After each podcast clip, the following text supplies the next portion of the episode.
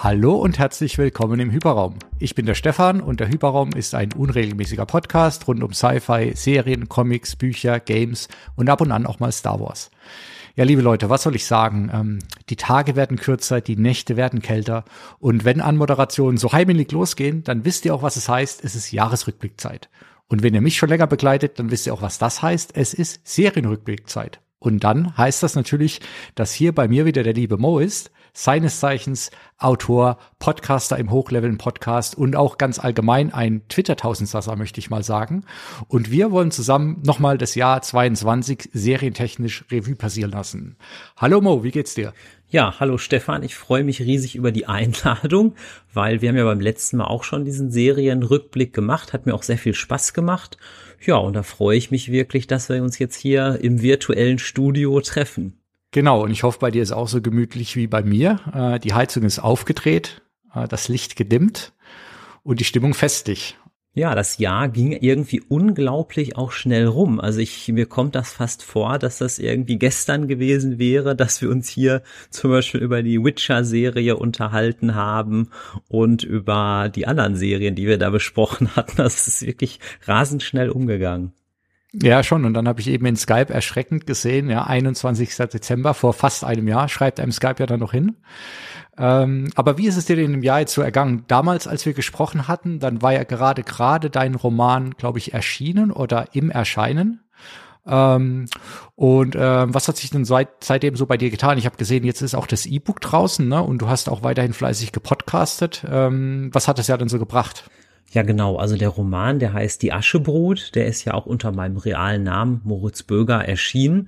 Ja, und ähm, das war schon durchaus ganz spannend. Also natürlich ein bisschen unter Corona noch Nachfolgen gebeutelt, aber ähm, ich sag mal, heutzutage kann man ja auch über Social Media oder online natürlich auch so ein bisschen Sichtbarkeit erzeugen.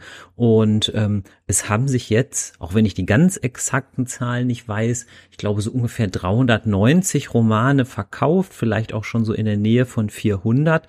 Und was mich auch sehr, sehr gefreut hat, wo ich auch sehr, sehr überrascht war, war, dass ich sogar ein, ja, ich sag mal, einen Nerdpreis gewonnen habe. Ähm, und da war ich wirklich sehr, sehr überrascht. Ja, das ist cool und ich finde es immer noch, also ich habe es glaube ich letztes Mal schon gesagt, ich bin immer noch beeindruckt, wie du die ganzen Sachen unter einen Hut kriegst. Ähm, du podcastest ja nicht nur bei dir, sondern auch in allen möglichen anderen Podcasts als Gast. Ähm, du bist auf Twitter mega aktiv, du bist Rollenspieler, das ist ja auch ein zeitfressendes Hobby, ne? Warhammer ähm, mit anmalen macht man ja auch nicht mal so nebenher. Ähm, und äh, ich mache äh, vielleicht ein Fünftel von dem und schaffst im Jahr sechs Folgen zu veröffentlichen, so ungefähr. Also äh, bin ich echt beeindruckt. Aber vielleicht täuscht da manchmal auch der Eindruck. Ich glaube auch, ich halse mir manchmal auch zu viel auf einmal auf.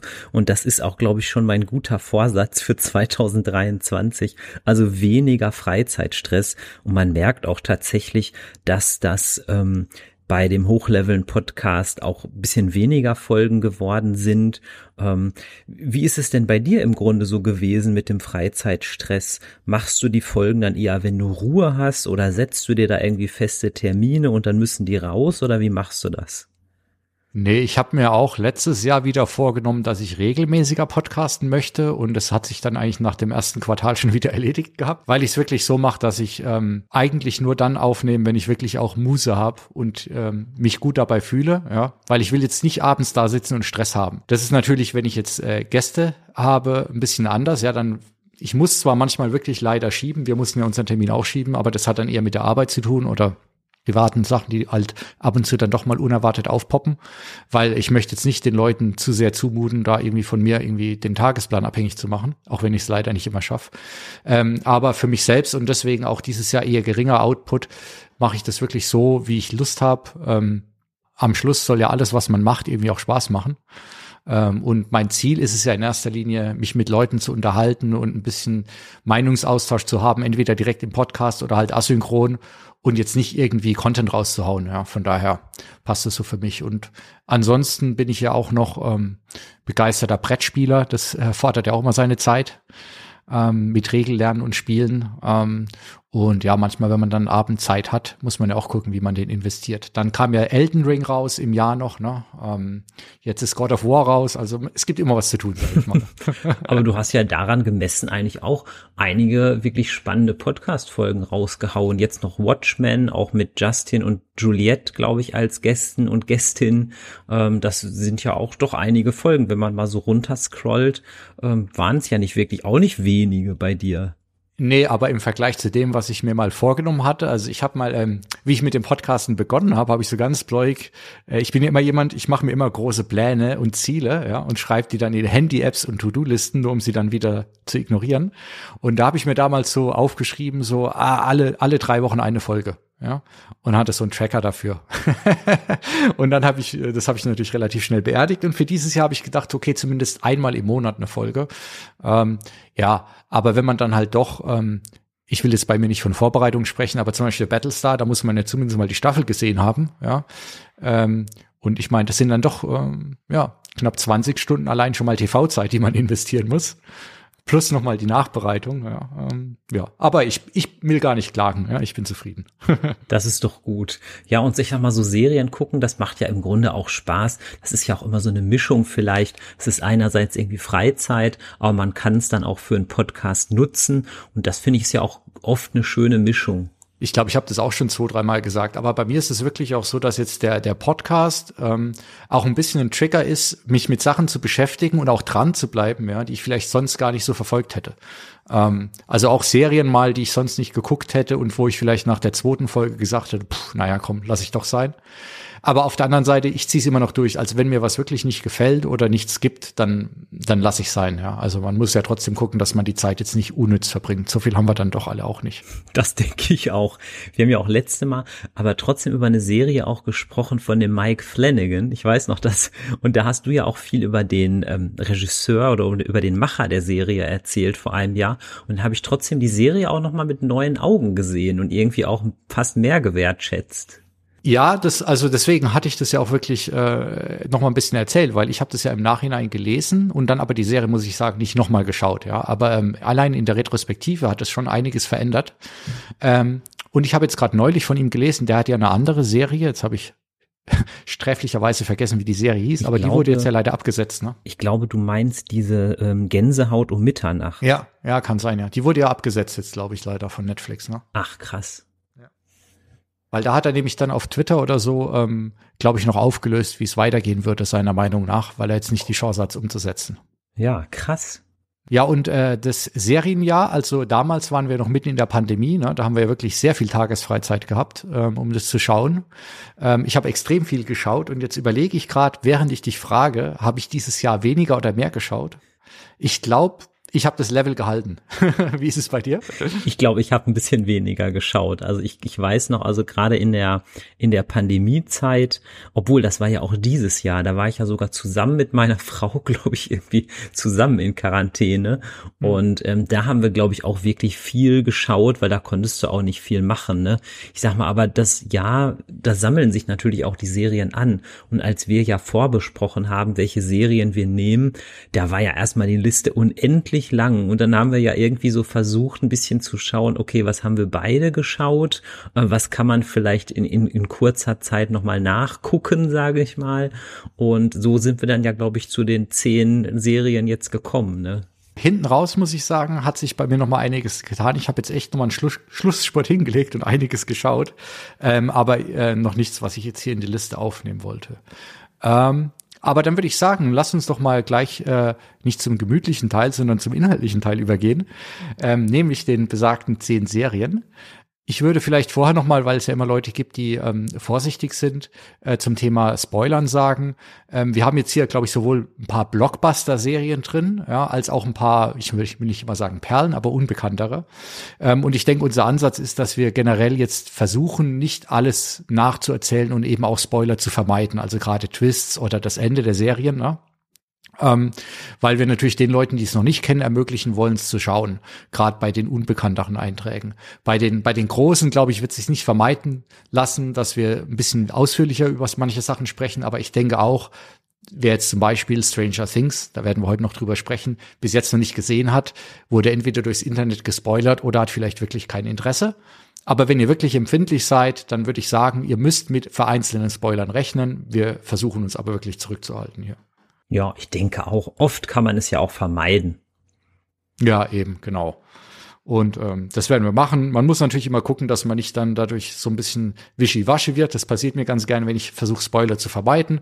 Aber ich denke, wir wollen uns ja auch eher über die Serie unterhalten, an sich, wie wir sie fanden, als jetzt den Inhalt nochmal durchzukauen. Ja, ich denke auch. Und es wird ja auch ohnehin schon ein ganz schöner Galopp zu versuchen, bei bis zu zehn Serien durchzugaloppieren. Genau. Und deswegen gehe ich jetzt gleich mal in den leichten Trab über und fange mit der ersten Serie an. Und äh, zwar habe ich hier das äh, fantastische, ich sage gleich schon mal bei der Wertung vorweg, das fantastische Undone, ähm, was äh, inzwischen auf zwei Staffeln auf Amazon Prime verfügbar ist. Und das ist eine, ich würde mal sagen, eine Mystery-Drama-Serie in ähm, einem ganz interessanten Zeichen- oder Artstyle. Und zwar ähm, ist es nicht wirklich gezeichnet, sondern es ist nachgezeichnet. Und ich glaube, das Ganze nennt sich Rotoscoping, wenn man also filmt und dann den Film nochmal nachzeichnet, entweder per Computer oder von Hand. Ähm, und wurde gemacht von ähm, zwei Leuten, die auch äh, Bojack Horseman gemacht haben, was ich auch eine super Serie finde, auch wenn es mir hinten raus ein bisschen arg abstrus wurde. Ähm, und ähm, schauspieltechnisch ist zumindest Bob Odenkirk dabei, den wir auch als Saul aus äh, Breaking Bad und Better Call Saul kennen. Ähm, ja, und die Serie, ähm, vielleicht ganz kurz äh, ein Versuch einer Zusammenfassung. Es geht um hauptsächlich um Alma, die Hauptdarstellerin. Das ist eine Amerikanerin mit mexikanischen Wurzeln und eigentlich würde ich sagen, normalerweise spielt es keine Rolle, was für Wurzeln man hat oder nicht hat. Aber in dem Fall geht es in der Serie auch sehr viel um ähm, ja Religiosität oder vielleicht eher sogar Mystik und vor allem halt auch in Bezug auf ähm, mexikanische Tradition äh, und Geschichte. Und deswegen ist es, glaube ich, schon erwähnenswert weil sie lebt auch, glaube ich, im Süden der USA und ähm, ja, sie, sie wird in den Unfall verwickelt ähm, und irgendwie nach dem Unfall stellt sie fest, dass sie, ja, soll man sagen, ich glaube, sie hat so ein bisschen Fähigkeiten zur Zeitreise und zu Zeitvisionen und nimmt so Kontakt zu ihrem Vater auf, der verstorben ist, als sie noch sehr jung war. Und daraus entwickelt sich so eine Art ähm, ich möchte gar nicht sagen Krimi, aber sie versucht quasi zusammen mit ihrem Vater, der ja tot ist, ne, den sie aber über ihre Zeitreise oder Visionen erreichen kann, versucht sie quasi aufzuklären, erstens, wie ist er denn gestorben und zweitens, das Ganze zu verhindern. Und dadurch entspinnt sich dann so ein bisschen so eine Reise durch ihre Geschichte, ähm, durch seine Geschichte, durch ja Familienmitglieder, in der in der sie dann versucht, das Ganze ähm, gerade zu biegen sozusagen. Ähm, aber eine der interessanten Sachen in der Serie ist, dass es eigentlich, zumindest in der, zumindest in der ersten Staffel, nie so hundertprozentig klar ist für uns als Zuschauer, aber auch für, für ihre Mitmenschen, ob sie wirklich diese Fähigkeit hat und wirklich mit ihrem Vater spricht oder ob sie vielleicht eher einfach ähm, psychische Probleme hat und sich das Ganze nur einbildet. Ja? Und ähm, da entsteht immer so eine ganz interessante Dynamik. Und ja, ich fand die Serie, ich habe die entweder über Empfehlung eines Freundes oder durch Zufall entdeckt und habe eigentlich nicht sonderlich viel erwartet und ich muss sagen, ich war schon nach der nach der zweiten Folge irgendwie sofort gefesselt, ja, weil ich fand zum einen, wie gesagt, diesen diesen Style super schön, also weil es wirklich wie so ein Comic ist und ähm, halt sehr viel mit Effekten gearbeitet werden kann, aber es wirkt eben nicht CGI-mäßig, weil es so halb gezeichnet ist. Und zum anderen finde ich einfach, dass alle Charaktere in der ganzen Serie ähm, ja, es klingt jetzt so ein bisschen schnulzig, aber die wachsen einem wirklich ans Herz, ja, und man kann wirklich mitfühlen. Ähm, und äh, noch dazu ist die, die Handlung einfach mega spannend und interessant. Also ich würde es jedem und jeder ans Herz legen, diese Serie mal zu schauen, weil ich glaube, die auch so ein bisschen untergegangen ist einfach, ja. Ähm, wie ist das Ganze dann bei dir angekommen? Ja, Stefan, ich kann dir da echt nur zustimmen. Also die Serie ist wirklich super. Also ich finde, bei Andan muss man einfach sagen, ich sag mal, das muss man gucken. Also ähm, du hattest mir die ja empfohlen und aber einer Sache bin ich ehrlich, so in den ersten fünf Minuten, äh, auch das klingt jetzt vielleicht so ein bisschen phrasenhaft, habe ich ganz kurz gedacht, das ist eher so eine Serie über so Beziehungen oder so. Ich sag mal so ein bisschen klischeehaft, sage ich mal, vielleicht so eine Serie, die eher meine Frau gucken würde. Aber ich sag mal schon nach zehn Minuten ähm, bist du da irgendwie total drin in dieser Story und diese Story ist einfach, wie du gerade sagtest, die ist irgendwie fesselnd. Der Zeichenstil ist cool. Ich glaube, das hat irgendwie so ein Studio in den Niederlanden, hat das wohl nachgezeichnet. Und ich finde auch die Hauptfigur, die Alma, die ist irgendwie auch faszinierend, weil sie hat ja eine Besonderheit. Sie hat ja ein Implantat äh, betreffend das Gehör. Das heißt, mhm. ähm, ohne dieses Gerät, sage ich mal, was ja in ihren Kopf implantiert ist, hört sie ja nichts und ähm, das wird auch zum Beispiel in so kleinen Details transportiert. Zum Beispiel ihr Handy ist ja ihr Wecker. Und wenn das morgens klingelt, dann ist einerseits eine starke Vibration, da kommen auch Blitze raus. Und ich glaube, es ist auch sehr selten, dass überhaupt in, in Romanen oder auch in Serien äh, die Gehörlosigkeit überhaupt thematisiert wird. Und das passt hier, sage ich mal, wie die Faust aufs Auge, weil sie ja quasi zusätzlich zu ihren fünf Sinnen ja auch eigentlich noch einen sechsten Sinn gewissermaßen, ähm, ich kann das gar nicht so gut ausdrücken, entwickeln soll. Kann man ja. das so sagen? Ja, doch, genau, ja, sechster Sinn ist eigentlich ähm, ganz gut, weil, genau, und entwickeln ja auch, weil sie, sie lernt ja die Fähigkeiten wirklich erst kennen und zu nutzen. Ähm, ja, und ich finde, ähm, das, das Gehörlose passt auch noch aus einem anderen Grund, weil sie auch so ein bisschen, sie ist auch so ein bisschen, ja, steht ein bisschen außerhalb ihrer Familie, ne? weil ihre Mutter ist sehr traditionell, ihre Schwester ist so, ich möchte nicht sagen eine Streberin, aber eher bieder, sagen wir es mal so. Ja, ne? bieder fast. Ja, genau. Und sie, und sie ist so ein bisschen, ja, keine Ahnung, äh, fällt da so ein bisschen raus. Ne? Und äh, die Tatsache, dass sie eben dann quasi auch noch durch diesen fehlenden Hörsinn getrennt ist, ähm, illustriert das Ganze dann eigentlich auch noch mal mehr. Ne? Ja, also wie gesagt, und man kann sich auch mit ihr gut identifizieren, weil ich glaube, jeder hat sich schon mal so ein bisschen gefühlt, vielleicht wie das, mhm. wie, wie, der Sonderling oder die Sonderlingin in der Familie. Und es sind auch irgendwie, finde ich, ähm, coole Nebencharaktere, sei es ähm, zum Beispiel ihr Freund Sam in der ersten Staffel oder ihr Bruder beziehungsweise Halbbruder, äh, der später noch ins Spiel kommt. Das sind auch irgendwie zwar Nebencharaktere, aber wo man irgendwie sofort irgendwie so eine, ja, wie soll man das sagen? Ich glaube, die Jugendlichen würden sagen, die Serie, die ist deep. Also die ist irgendwie so, äh, ne, tiefschürfend. Ja, auf jeden Fall, ja. Und was ich auch ähm, ganz cool fand, ist, dass ich finde oft, wenn, wenn, wenn eben Serien eben auch zum Beispiel jetzt irgendwie Einwanderungshintergründe oder Migrationshintergründe haben, dann, dann geht's oft in eine Richtung Klischee, weißt du, also normalerweise bei Mexikanern wäre oft dann wahrscheinlich, keine Ahnung, der Sohn, der ganz schwer kriminell wird mhm. oder was weiß ich was alles, ja.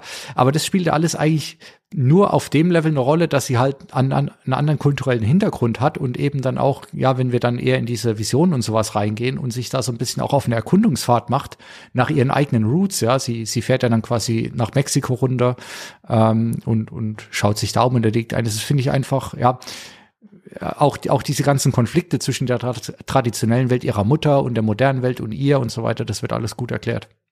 Und ich habe mich so gefragt, jetzt auch für die Zuhörenden, womit kann man eigentlich diese Serie vergleichen? Und da ist mir erstmal irgendwie gar nichts eingefallen. Und dann ist mir ein Stück weit der Film Interstellar eingefallen, weil es da ja auch irgendwie so darum geht, dass man irgendwie, ähm, keine Ahnung, Zeit und Raum überbrücken kann, wenn es eine gewisse Connection gibt, sei es vielleicht zur Familie oder zu Menschen, die man liebt. Also insofern wäre das sowas, was mir da vielleicht als, als Hilfsvergleichspunkt einfallen würde, der Film Interstellar. Stimmt, der ist gar nicht so doof, der Vergleich, muss ich zugeben.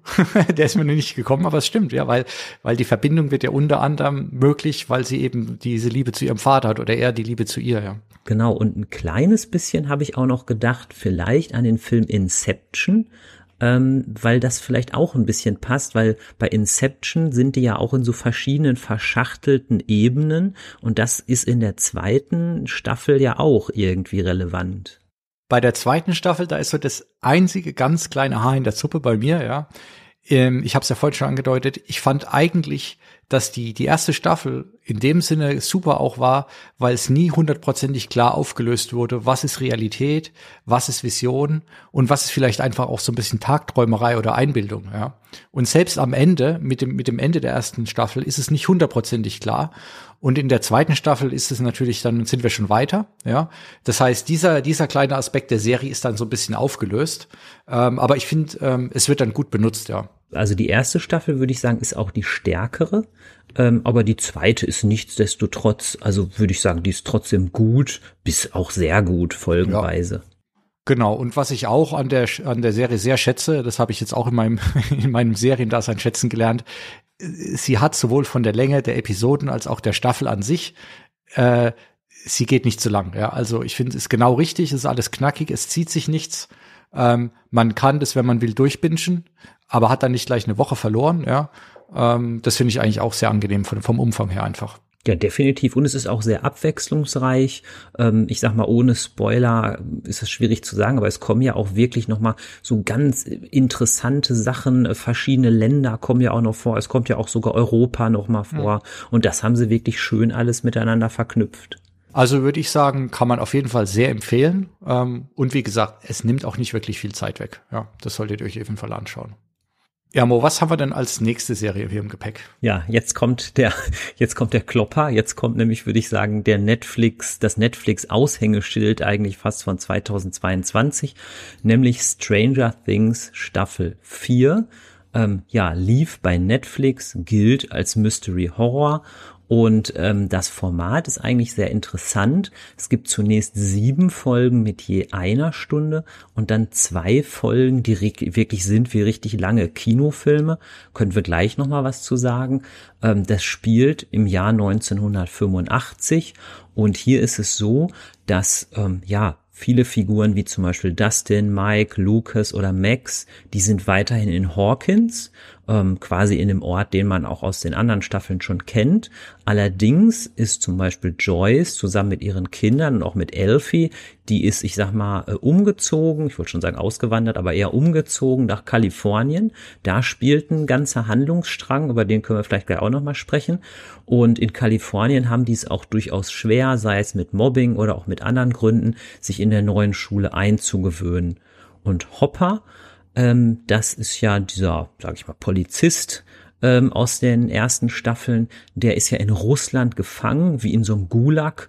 Und ähm, ja, da gibt's quasi auch so ein Arc, wie man das, glaube ich, nennt, den Russland-Arc. Und äh, da versucht er Kontakt zu seinen Freunden, insbesondere natürlich zu seiner Joyce, aufzunehmen ich finde, das wäre so der kleinste gemeinsame Nenner, weil eigentlich wirklich da doch unglaublich viel passiert, oder? Die Staffel ist, ist wirklich vollgepackt, ja. Ähm, und ähm, gerade durch diese epische Länge von den letzten Folgen ähm, noch viel, viel mehr. Ähm, also ich habe das Gefühl, dass wirklich auch noch mal deutlich mehr reingepackt wurde als in den anderen Staffeln. Ob ich das hundertprozentig deswegen auch besser finde, weiß ich nicht. Aber was ich auf jeden Fall beeindruckend finde, ist, dass sie es mit jeder Staffel wieder schaffen, so zwei, drei neue Charaktere einzuführen oder ins Rampenlicht zu bringen, ja, die, die es vorher nicht gab oder die man nicht auf der Uhr hatte, die man aber sofort ins Herz schließt. Also bei mir ist es äh, natürlich Eddie Munson, mhm. der dann äh, diesen Hellfire Club leitet und ähm, ja, äh, einfach äh, eine coole Socke ist. Und dann Murray, äh, den hatten wir schon vorher auch, ne, aber der jetzt ja in, in der Staffel zwar immer so ganz knapp an der, äh, sag ich mal, Grenze zum Drübersein ist, aber ich fand ihn auch super, ja. Ja, bei Eddie haben sie es ja ganz geschickt auch gemacht. Der Schauspieler ist ja eigentlich fast schon, ich habe es mal ein bisschen nachgeschaut, ist eigentlich fast schon ein bisschen zu alt, aber die haben das ja auch irgendwie so ein bisschen so dargestellt, ja, der hat sein letztes Jahr an der Schule, ist auch irgendwie viermal sitzen geblieben und haben den da so ein bisschen reingetrickst. Ja, und der Schauspieler, von dem gibt's ja auch schon mehrere so GIFs oder so auf Social Media, der ist ja, glaube ich, wirklich sehr beliebt. Also ich habe nur gesehen, der hat ja danach irgendwie dann auch mal so eine Szene gehabt auf irgendeiner Comic-Con, wo er sich ganz, ganz rührend bedankt hat bei den Fans äh, und in Tränen ausgebrochen ist, äh, dass er so viel Zuspruch erfährt. Gut, wobei, äh, die machen doch alle ihren Job, ne? Die wissen, wie sie die Leute happy halten. Ähm, aber nee, ich glaube, der ist, äh, ist schon ein ganz cooler Typ. Und ich glaube, ich weiß es nicht, ne? Das kann man von außen immer sehr schwer sehr schwer beurteilen. Aber ich glaube, eine der Sachen, warum Stranger Things so gut funktioniert, ist, dass da wirklich halt auch eine Chemie ähm, zwischen den Leuten herrscht. Und ähm, deswegen ähm, die Szenen immer sehr gut funktionieren. Das glaube ich auch. Und du hast ja auch gerade gesagt, der Cast wurde so ein bisschen erweitert. Da ist ja vielleicht auch an Erika zu denken. Das ist ja die Schwester von Lucas. Und da finde ich sehr schön, dass die ja auch richtig wirklich diesmal D&D also gut, haben sie auch vorher schon gespielt, aber das wird ja auch richtig inszeniert, wie schön die Dungeons and Dragons spielen. Also besonders gut hat mir da diese Szene gefallen, wo ja der W20, der 20-seitige Würfel gerollt wird und quasi so parallel in so einer Schnitttechnik wird halt an der Schule in der Sporthalle Basketball gespielt und quasi dieser W20-Wurf ist dann ja quasi so analog mit dem ähm, Wurf des Basketballs und das fand ich einfach klasse. Ja, die Szene war cool. Ähm, ich glaube, wahrscheinlich hat der D&D oder äh, Wizards of the Coast heißen die, ne, die, mhm. das vertreiben. Die werden auf jeden Fall das eine oder andere zum äh, Budget beigetragen haben, denke ich mal, um so in Szene gesetzt zu werden. Aber wenn es gut gemacht ist, ist es ja auch legitim, ja. Ja, und das ist auch, und sowas finde ich auch so ein bisschen, ähm, ist auch irgendwie schön und hilfreich. Es wird zum Beispiel auch gezeigt, dass die Erika ja so Miniaturen bemalt, wie man mhm. die ja zum Beispiel bei Warhammer oder im Tabletop nutzt. Und ähm, ich versuche mir ja auf Twitter immer auch so ein bisschen einzusetzen gegen Gamer-Shaming, was es ja früher manchmal so gab, dass man so sagt, ja, ich bemal zwar Miniaturen, aber ich verrate das niemandem. Und da finde ich, ist natürlich die Serie irgendwie so ein Türöffner die Serie das sowieso, ne, zusammen damals, ja, Big Bang Theory war noch deutlich davor, aber so dieses, ähm, ja, dass das Nerd-Sein auf einmal cool ist, ne? Das, das hat sich ja, glaube ich, schon mit Stranger Things und ein paar anderen Sachen so ein bisschen gewandelt. Wobei natürlich da auch mal, ne, musst du immer sagen, viele sagen, sie sind Nerd und finden das cool, aber wenn dann mal ein richtiger Nerd kommt, dann finden sie es dann doch nicht mehr so cool. Ja, das ist natürlich auch eine Wissenschaft für sich. Was ist ein Nerd und was ist ein ja. Geek? Ich habe das ja. irgendwann mal nachgelesen, aber es ist gar nicht so einfach. Äh, könnte ich dir jetzt aus dem Stegreif auch gar nicht beantworten. Ähm, aber ich glaube, bei uns zumindest im Deutschen kann man sie auch wahrscheinlich so ne, als Synonyme verwenden. Wie fandest du denn ähm, ich glaube, das kann man auch mit wenig Spoilern mal sagen. Wie fandest du denn, sage ich mal, den Bösewicht, den Wegner? Hat der dir gefallen oder fandest du den langweilig oder interessant? Also ich muss erstmal ganz offen sagen, äh, viele sagen ja hinterher, sie haben das kommen sehen, ja. Ich habe das eigentlich erst wirklich ganz kurz vor der richtigen Auflösung geahnt, wer ich das auch. ist. Und fand, das fand ich auf jeden Fall cool, ja. Also ich sag mal, ich fand ihn in seiner finalen Form war es mir jetzt wieder zu, zu ein bisschen so samey mit dem, was wir schon vorher an Bösewichten hatten, nur dass es einfach nochmal alles eine Nummer größer war. Aber ich fand die Backstory, ähm, die wir halt erzählt bekommen, ähm, aus der Vergangenheit auch von, ähm, von Eleven, ähm, das hat mir super gefallen und ähm, fand auch, ähm, es wird ja, glaube ich, auf drei Zeitachsen das Ganze erzählt. Ähm, fand auch, also das, das hat mich eigentlich total überzeugt, ja, muss man sozusagen sagen. Also ich fand das auch gut und was man ohne Spoiler auf jeden Fall sagen kann, ist, dass letztlich da ja auch wieder Dungeons and Dragons irgendwie Pate gestanden hat, weil den Namen kann man ja ruhig vielleicht mal sagen, Wegner. Wegner ist ja eigentlich eine Figur oder, oder ein Halbgott aus Dungeons and Dragons und die haben ja wieder im Grunde so, was ja, und das finde ich auch schön, wieder so dieses Motiv genommen. Ne? Wir nehmen so einen Begriff aus dem Pen-and-Paper-Rollenspiel ähm, ja als Krücke, um sozusagen den Bösewicht irgendwie zu mhm. beschreiben.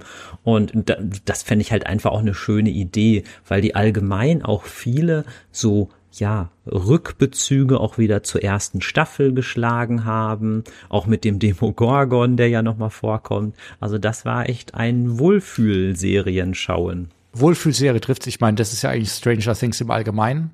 Wobei natürlich dieses Mal ne, mit ähm, schon auch ein paar Plots dabei waren, die ein bisschen schwieriger zu verdauen sind so, ja, auf der, ich sag mal eher so, wie, wie mit manchen Leuten umgegangen wird, ne? Jo. Oder was sie so für Erfahrungen machen. Ähm, und ich muss auch sagen, ähm, da kann natürlich niemand was dafür, ne? aber damals, wie die alle noch viel, viel jünger waren, hatte das noch mal viel mehr so ein ähm, Wohlfühlfaktor irgendwie, den, den kleinen Kids beim so ein bisschen Goonies-mäßig zuzuschauen, ja. Äh, aber gut, äh, es ist halt so, die Leute werden älter, ja. Gruseliger als die ganzen Monster fand ich tatsächlich auch diese Mobbing, äh, diesen Mobbing-Subplot, ja. wo ja da die Elfie an der Schule gemobbt wird und sich ja mit Gewalt wehrt. Und mhm. ähm, das finde ich deswegen auch so interessant, weil so aus dem Bauch heraus habe ich sofort gedacht, ja, richtig so. Also, also, ne, also ist natürlich ein bisschen Frage, kann man das jetzt moralisch rechtfertigen? Aber irgendwie musste sie sich ja auch wehren, denke ich mal. Ja, klar, ne? aber dann ist natürlich das Problem, dass sie ähm, ganz andere Mittel hat, wobei sie in dem konkreten Fall ja eigentlich ihre Kräfte gar nicht einsetzt, soweit ich mich erinnere. Ähm, aber trotzdem ziemlich, ja, es ist, es ist schwer, aber ich würde auch immer sagen, ne? das ist immer, was ist da, wer ist da dann tatsächlich Täter und wer ist Opfer, ne? Und wie führt eins zum anderen? Ähm, ist immer eine schwere Diskussion, glaube ich. Die einzige Superkraft, die sie brauchte, war ein Rollschuh. genau. Und der war noch nicht mal am Fuß. Ja. Wen ich übrigens ähm, cool fand, obwohl auch schon, auch da wieder sehr hart an der Grenze war, Argyle, dieser, dieser kiffende Pizzabäcker. Ja. Ähm, und auch da wieder, man weiß ja in dem Moment, in dem die so einen Charakter einführen, genau was sie machen wollen. Ne? Sie geben wieder einen neuen mit, äh, so ein bisschen cool, hang loose, Surf-Typ, jedes Klischee erfüllend, aber irgendwie funktioniert es dann trotzdem, ja. ja, also den fand ich auch cool, diesen Argyle. Ähm, da komme ich aber mal zu einem ganz kleinen Kritikpunkt, der sich gar nicht an die Figur im Speziellen richtig, richtet. Ich glaube, die Drehbuchschreiber, die gehen ein kleines Risiko. Es gibt ja immer einen gewissen Cast, es gibt ein Ensemble und das werden bei Stranger Things immer mehr und mehr und mehr und mehr Personen ähm, ohne dass die natürlich Charaktere, die man mag, wirklich streichen. Und ich glaube, mhm. da ist wirklich eine Gefahr, wenn sie das in der fünften Staffel noch so ähm, weiter treiben, dann haben sie halt irgendwann ähm, Personen oder Figuren, die haben gar nichts mehr zu tun. Also ist mir zum Beispiel jetzt schon aufgefallen, dass eigentlich der Jonathan, den ich so ganz interessant finde, ähm, hatte außer einer kleinen Quarter-Life-Crisis eigentlich gar nicht mehr viel zu tun, würde ich sagen. Ja, das stimmt. Und ähm, ich könnte mir natürlich vorstellen, der Ton ist erst ja schon leicht düsterer geworden, ne? dass wir in der in der nächsten Staffel, die ja glaube ich auch die Finale sein soll, mhm. ähm, dass wir da vielleicht dann auch von ein zwei Leuten uns nochmal verabschieden müssen, die jetzt nicht zu gerade so wie jetzt in der Staffel einfach neu eingeführt und dann wieder verschwinden. Ähm, weil sonst wird es, glaube ich, da hast du recht, da wird es natürlich wirklich schwer, jedem was Sinnvolles zu geben. Ich meine, jetzt hat man sich so gesehen das noch ähm, bisschen gelöst, indem man die Crew getrennt hat, mhm. was ja mhm. auch ganz klassisch ist eigentlich, ne? Und dann hat man zwei Handlungen auf einmal und jeder hat so ein bisschen was, aber genau, es gab da jetzt schon ein, zwei Leute, die so ein bisschen runtergefallen sind, ja. Genau, also ich würde das auch so sagen. Also ich würde sagen, es funktioniert noch, ne? Aber das ist schon so an der Grenze. Also ich fand auch zum Beispiel der der Sohn von der Joyce, der heißt ja, glaube ich, Will, äh, der hatte fast auch gar nichts mehr zu tun. Also, also so ein bisschen, es ist ja auch für die Drehbuchschreiber schwierig, ein Drehbuch zu schreiben, sage ich jetzt mal überspitzt, wo äh, 67 Personen alle was zu tun haben.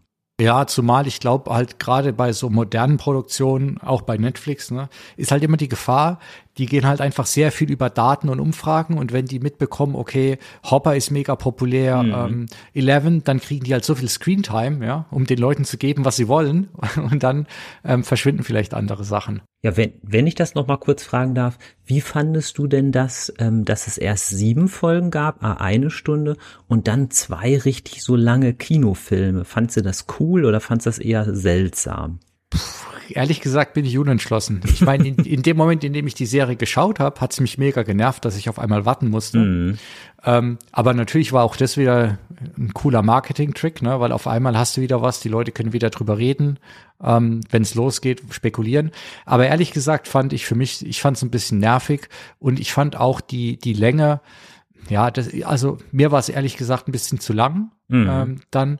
Und das wäre auch so mein Kritikpunkt. Ich fand ehrlich gesagt auch, dass ich in der Staffel schon zwei, dreimal Sachen gezogen haben, wo ich finde, die hätte man auch einfach straffer erzählen können und äh, wäre einfach ganz normal bei ein Stunde Format geblieben irgendwie. Ja, also wie gesagt, also ich hatte jetzt nicht so das Gefühl, dass sich das zieht, aber ich glaube, das empfindet ja auch jeder, jeder anders. Ich fand eigentlich das mit diesen zwei ähm, ja abschließenden Filmformaten eigentlich cool. Ähm, ich höre manchmal einen Podcast, der heißt Serienjunkies. Die mhm. haben da berichtet aber, dass tatsächlich es oft so ist, dass zum Beispiel die Joyce, die ja von der Winona Ryder gespielt wird, und jetzt nur als Beispiel, 300.000 Dollar pro Folge kriegt und dass mhm. tatsächlich die irgendwie so einen Trick gemacht haben, dass quasi diese Folgen, diese extra langen Folgen, da gab es dann vielleicht noch mal einen Bonus von, weiß ich nicht, 5.000, aber nicht mhm. zusätzlich und das haben sie natürlich was gespart, ne? ja, wobei die werden jetzt alle auch nicht verhungern trotzdem. ähm, aber, aber Thema gespart, ähm, wo sie nämlich nicht gespart haben, ist, finde ich, CGI. Also ich finde äh, CGI in der Staffel wieder überragend. Vor allem, weil wir diesmal ja zum Teil wirklich auch einen, Scale haben, den wir sonst nicht hatten. Ne? Irgendwann wird ja, sehen wir quasi eine ganze Stadt, die in Schutt und Asche gelegt wird ähm, und einfach viel, viel größere, komplexere Schauplätze. Ähm, und gerade im Vergleich zu anderen Serien, die dieses Jahr rausgekommen sind und die wir vielleicht später noch besprechen, fand ich hier, also hat mich einfach auch der Look total überzeugt immer. Ja, und ich glaube, bei Stranger Things, da könnten wir jetzt noch so viel sagen. Auch diese Szene da mit dem Song von Kate Bush, Running mhm. Up the Hill, das war ja auch super genial. Hatte ich auch bei Twitter geschrieben oder haben sogar viele auch bei Twitter geschrieben. Aber ich glaube, dann finden wir gar kein Ende. Ich glaube, nee. wir müssen weitergehen. Genau, zumal das ja auch wirklich kein Geheimtipp ist, ne? Vorsicht, Wortspiel, wir müssen sozusagen selber jetzt auch Running Up the Hill, damit wir die anderen Serien noch finden. Oh, oh, oh. Ähm, ich hoffe, wir können das Niveau der Wortspiele halten. äh, wir haben nämlich jetzt äh, tatsächlich ein, im, schon wieder ein Wortspiel im Titel und zwar geht es um Lock and Key. Ähm, das ist eine ja, Horror- oder Mystery-Serie auf Netflix, jetzt in Staffel 3. Ähm, die basiert auf äh, Comics, die ich tatsächlich zwar hier habe, aber noch nicht gelesen habe, von äh, Joe Hill und Gabriel Rodriguez. Ähm, und ähm, ja, worum geht's? Es geht nämlich um die Familie Locke, um die Geschwister Tyler, Kinsey und Bodie, oder, oder Bode, ich weiß gar nicht genau, wie man ausspricht. Bodie. Bodie, äh, die zusammen mit ihrer Mutter in eine alte Familienresidenz ziehen. Also es ist ein Unglück passiert, der Vater ist gestorben, ähm, ja, und sie müssen umziehen und aus irgendeinem Grund hat die Familie so eine riesen Residenz irgendwo in New England oder so. Ähm, sie ziehen dahin, also die Loks, äh, und finden dann auf einmal einen Haufen Schlüssel, nämlich Keys, ja, und daher auch dann Lock passt ja auch wieder zu Key, ja, weil es ja auch das äh, das Schloss sein kann. Also hier ganz großes Wortspiel.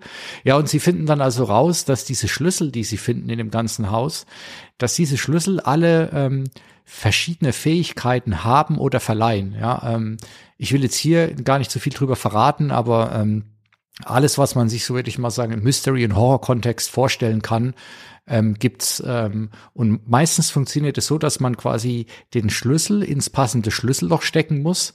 Das muss aber nicht immer eine Tür tatsächlich sein, ja. Und dann wird eine Funktion ausgelöst oder ein Raum zugänglich gemacht mit einer speziellen Funktion. Und ähm, ja. Und ähm, sie finden also diese Schlüssel und wissen am Anfang noch gar nicht so richtig, was sie damit machen sollen und spielen damit rum. Und nach und nach wird so ein bisschen klar, dass hinter den Schlüsseln, hinter dem Haus und auch wieder mal hinter der Familie und Freunden der Familie schon eine gewisse Geschichte steht und eine Verbindung. Ähm, es gibt dann ähm, wie immer auch ja, böse Mächte oder sogar eigentlich einen Dämon oder eine Dämonin, ähm, mit der sie dann ja auch um diese Schlüssel kämpfen müssen oder auch um die um die Macht in diesem Haus, sage ich mal im weitesten Sinne. Ähm, und ähm, das Ganze wird über, im, wie gesagt, inzwischen mittlerweile drei Staffeln erzählt. Und ähm, das erwähne ich nochmal deswegen, weil ich die ersten zwei Staffeln wirklich fast komplett durchgebinscht habe und irgendwie das Konzept von der Serie fantastisch fand. Ähm, und ich fand es schön gruselig, genau das richtige Level an Horror für mich. Ähm, und dann habe ich mit Staffel drei total begeistert angefangen, habe die angemacht ähm, und irgendwie, keine Ahnung, die ersten zwei Folgen haben sich irgendwie angefühlt wie auf einmal so eine ganz normale Teenie-Geschichte. Mm. Ähm, keine Ahnung, man sollte vielleicht noch eine Sache dazu sagen. Es ist nämlich auch so, dass wenn die Personen älter werden, ähm, verlieren sie die Fähigkeit zu diesen Schlüsseln und können sich auch gar nicht dran erinnern, was diese Schlüssel machen können. Ja, das heißt, wir haben hier auch nochmal so dieses ganz klassische Young Adult Thema, dass die Kinder was machen und die Jugendlichen, was die Eltern nicht verstehen und dass es so ein paar gibt, die an der Schwelle sind, dass sie bald diese Fähigkeit verlieren. Ne? Und dann ist es halt jung, wird nicht von alt verstanden und so ein paar sind so genau dazwischen. Ja, und in Staffel drei war dann irgendwie für mich das Thema irgendwie komplett durch. Hm. Ähm, der Grusel hat gefehlt, das Thema mit den Schlüsseln war auserzählt und ich habe tatsächlich dann Staffel drei relativ am Anfang abgebrochen, weil ich komplettes Interesse vergessen, ver äh, verloren hatte an diesem Setting. Ähm, ja, ähm, ich habe den Comic hier jetzt noch liegen, den will ich auf jeden Fall lesen, weil ähm, es heißt, dass der Comic noch mal deutlich mehr auf dieses Horrorelement setzt ähm, und einfach viel, viel spannender ist, als die Serie jetzt hinten raus ist. Ähm, ich weiß nicht, hat dich die Serie halten können nach diesen ersten zwei Staffeln oder bist du schon früher raus oder länger dabei geblieben? Also ich, ich versuche mal so ein bisschen mit Schulnoten vielleicht so in Worte zu fassen. Also meine Frau und ich haben tatsächlich auch die dritte Staffel zu Ende geguckt, aber ich würde auch sagen, vielleicht Schulnote so drei, vielleicht eine schwächere drei. Also ich beziehe das jetzt auf die dritte Staffel. Ähm, ich finde, es ist noch ganz okay, wenn man abends jetzt einfach was, was in Anführungsstrichen was Nettes zum Anschauen sucht. Aber es sind wirklich in der dritten Staffel auch ein paar Sachen, die mich doch sehr dolle gestört haben. Also die, die drei Kinder sind ja Bodie, Tyler und Kinsey. Der Bodhi ist ja der Jüngste und der hat mich fast schon aufgeregt, wie naiv und wie dämlich er war und quasi immer wieder, also gar kein Lerneffekt. Also er hat immer total naiv wieder den Plot eigentlich in Bewegung gesetzt, weil er Sachen gemacht hat, die absolut unintelligent sind. Und er ist quasi mehrfach wieder in die quasi fast die gleiche Falle getappt. Und da habe ich gedacht, nee, also das ist selbst bei Fantasy unlogisch. Ja, tatsächlich war das für mich schon der Einstieg in die Serie, äh, in die Staffel, weil ich meine, wir, wir lernen ja auf die harte Tour in den anderen beiden Staffeln, ja, die Schlüssel haben große Fähigkeiten, mhm. aber, aber wie es bei allem ist, ne, ähm, wenn was große Fähigkeiten hat, dann ist auch ein großes Risiko, eine große Gefahr damit verbunden. Also wäre eigentlich für jeden normalen Menschen die Konklusion gewesen, wir, wir rühren diese Schlüssel einfach nicht mehr an, ja, weil es wird kein gutes Ende nehmen. Und dann fängt Staffel 3 an und die spielen mit den Schlüsseln wie andere mit Matchbox-Autos, ja. Ja, genau. Es, es, macht eigentlich gar keinen Sinn, ja. Also als, als hätten sie jetzt wirklich überhaupt nichts dazugelernt, ne? Ja, und, und bei dem Tyler zum Beispiel fand ich, Tyler ist ja wiederum der Älteste, fand ich so ein bisschen unlogisch. Ähm, auch das versuche ich mal mit geringen Spoilern nur zu sagen. Er sagt ja erst irgendwie, er möchte mit diesem ganzen Mysterium nichts zu tun haben. Er, er, er kehrt der Familie den Rücken, er reist jetzt ab für immer. Und dann gefühlt, fünf Minuten später, steht er dann schon wieder auf der Matte. Und da habe ich irgendwie auch gedacht, na ja, der hat aber auch nicht wirklich Biss. das ist, ja klar, wenn die Handlung weitergehen muss, muss, dann gibt's Shortcuts. Also mich, das Einzige, was mich jetzt wirklich noch interessiert, ist, ob der Comic das Problem auch hat ähm, und wie weit da die Serie von den Comics weggegangen ist. Aber so würde ich sagen, ähm, wer jetzt noch gar nichts geschaut hat, der kann sich auf jeden Fall die ersten zwei Staffeln anschauen, weil ich finde, da werden schon coole Sachen erzählt. Und wenn man so ein bisschen auf dieses leicht Mystery-Thema steht, also ich würde sagen, die erste Staffel ist auch eigentlich richtig sehenswert, weil da kommt doch auch noch das Thema, die mittlere, die Kinsey, finde ich eigentlich so fast, finde ich die beste Schauspielerin eigentlich in der Serie. Die dreht ja zusammen mit so einem Schulprojekt oder irgendwie so einem AG, drehen die ja so Splatterfilme oder so Horrorfilme. Stimmt, stimmt ja. Und das finde ich eigentlich, eigentlich irgendwie schön und spannend irgendwie. Da kann man, glaube ich, auch ein bisschen den Joe Hill, der hast ja gerade, glaube ich, auch schon gesagt, den Sohn von Stephen King, auch irgendwie erkennen. Sowieso finde ich es der Joe Hill recht aktiv. Der hat ja auch zum Beispiel ähm, eine Vorlage geschrieben für die Serie Nosferatu. Ähm, die läuft, glaube ich, auch bei Amazon Prime. Ähm, der ist ja recht umtriebig, der Joe Hill. Jetzt, wo du sagst, erinnere ich mich, dass da mit Stephen King was war. Ähm, aber das hatte ich total aus dem Schirm verloren. Ähm, und ich habe auch gelesen, der hat schon einiges gemacht und ich glaube, das soll alles auch ziemlich gut sein, ne? Aber es ist bei mir alles noch nicht angekommen, auch im Comic-Bereich. Ja. ja, also gerade diese Serie halt, zum Beispiel Nosferatu, wenn man die jetzt einfach mal als Vergleichspunkt nimmt, weil die ja auch auf Joe Hill basiert, ist irgendwie erwachsener und gefällt mir dadurch irgendwie persönlich besser, weil ich fand so in der ersten Staffel, ähm, und zweiten Staffel jetzt von Lock and Key, da konnte ich dieses Jugendthema auch noch ganz gut ertragen. Aber in der dritten Staffel, gut, vielleicht bin ich mit meinen 40 Jahren auch einfach zu alt, aber ähm, ja, da hat's mich auch nicht mehr so gepackt. Ja, ich glaube, das ist dann halt auch irgendwann auch einfach auserzählt. Aber klar, vielleicht müsste man jetzt tatsächlich vielleicht mal Leute fragen, die eher in der Zielgruppe drin sind. Aber ich kann es mir eigentlich fast nicht vorstellen, weil da war das handwerklich dann, also und ich spreche ja wirklich nur über zehn Prozent der dritten Staffel, aber dass du meinen Eindruck bestätigst, beruhigt mich ein bisschen. Ja. Ähm, da, da ist es zu wenig. Und ich sage auch noch mal eine Kleinigkeit, ähm, ähm, auch als Schwäche sehe ich, es gibt ja so einen Bösewicht, der heißt Gideon. Und ähm, der ist irgendwie böse, weil er böse ist, weil er böse ist und weil er Böses tun will. Und das finde ich irgendwie schwach, weil ich, ich schreibe ja manchmal auch Kurzgeschichten oder habe ja immerhin auch einen Roman geschrieben und schreibe gerade den zweiten. Und das ist auch tatsächlich immer das Schwierigste. Man muss ja eigentlich einen Bösewicht haben, der sich selbst für den Guten hält oder der irgendwie selber denkt, keine Ahnung, ich will hier das Land heilen, ich will hier die Menschen retten. Und ich finde, das ist einfach unglaubwürdig. Bösewicht, der einfach böse ist. Ja, das stimmt auch noch. Das stimmt, das ist auch wirklich noch ein Schwachpunkt. Ja, ich glaube, sonst muss man da jetzt gar nichts zu sagen. Ne? Also äh, keine unbedingte Sehempfehlung. Staffel 1, ja, Staffel 2, okay, und dann, ja. Gut, ja. Die vierte Serie, die wir besprechen, ist The Legend of Vox Machina, läuft bei Amazon Prime. Ähm, ist eine Fantasy- und Action-Serie. Es gibt zwölf Folgen. Es ist jetzt auch in der Reihenfolge, wie wir es besprechen, eine animierte Serie. Ich sag mal, Undone war ja auch so pseudo-animiert, aber ich sag mal, The Legend of Vox Machina ist ja halt eine, eine voll animierte Zeichentrickserie, möchte ich mal so sagen. Ähm, die basiert auf Critical Role. Das ist, sage ich mal, ein ja, Franchise oder ein, ein, ein YouTube-Videogruppe ähm, von Dungeons and Dragons. Das wird vor allem mit dem, von dem Matthew Mercer ähm, ja, produziert oder vorangetrieben. Und ähm, ich mag die Serie Legend of Vox Machina total gerne, weil es irgendwie so, ja, das versucht einzufangen, was so D&D, Dungeons and Dragons auf dem Spieltisch so macht und so kann. Und ich glaube, dass hier gar nicht so im Zentrum eigentlich die Handlung steht, ähm, sondern dass wirklich hier im Zentrum eigentlich die sieben Charaktere stehen, die im Grunde wie so eine Rollenspielgruppe, wie man die vielleicht auch bei Das Schwarze Auge oder bei anderen Rollenspielen finden würde, im Mittelpunkt steht. Ich versuche das mal so ganz kurz zu umreißen. Es gibt ähm, zwei Halbelfen, einen Bruder, eine Schwester, die so eine Art Waldläufer sind und die aber auch noch ihre ja, persönlichen Stärken haben. Dann haben wir ähm, so eine Heilerin, die heißt Pike, ähm, die ist auch ein Gnom, eine Klerikerin, die immer versucht, so die Gruppe zu heilen. Dann haben wir Caleth, eine Druidin, ähm, die ja so Naturmagie anwendet. Dann haben wir, was ich ganz interessant finde, einen, der heißt Percy. Das ist so eine Art Revolverheld. Und da ist mir zum Beispiel auch aufgefallen, das ist einer der wenigsten, wenigen Charaktere, der eine Brille trägt und das noch in einem ja pseudo-mittelalterlichen Setting, was ich ganz interessant fand. Und dann hat man noch ähm, zwei Charaktere, die so ein bisschen wirklich ähm, in der Show auch sehr auffallen. Das ist einmal Grog, das ist so eine Art Barbar. Ähm, und dann haben wir noch Scanlan, das ist so ein Bade, der halt aber auch Magie wirken kann.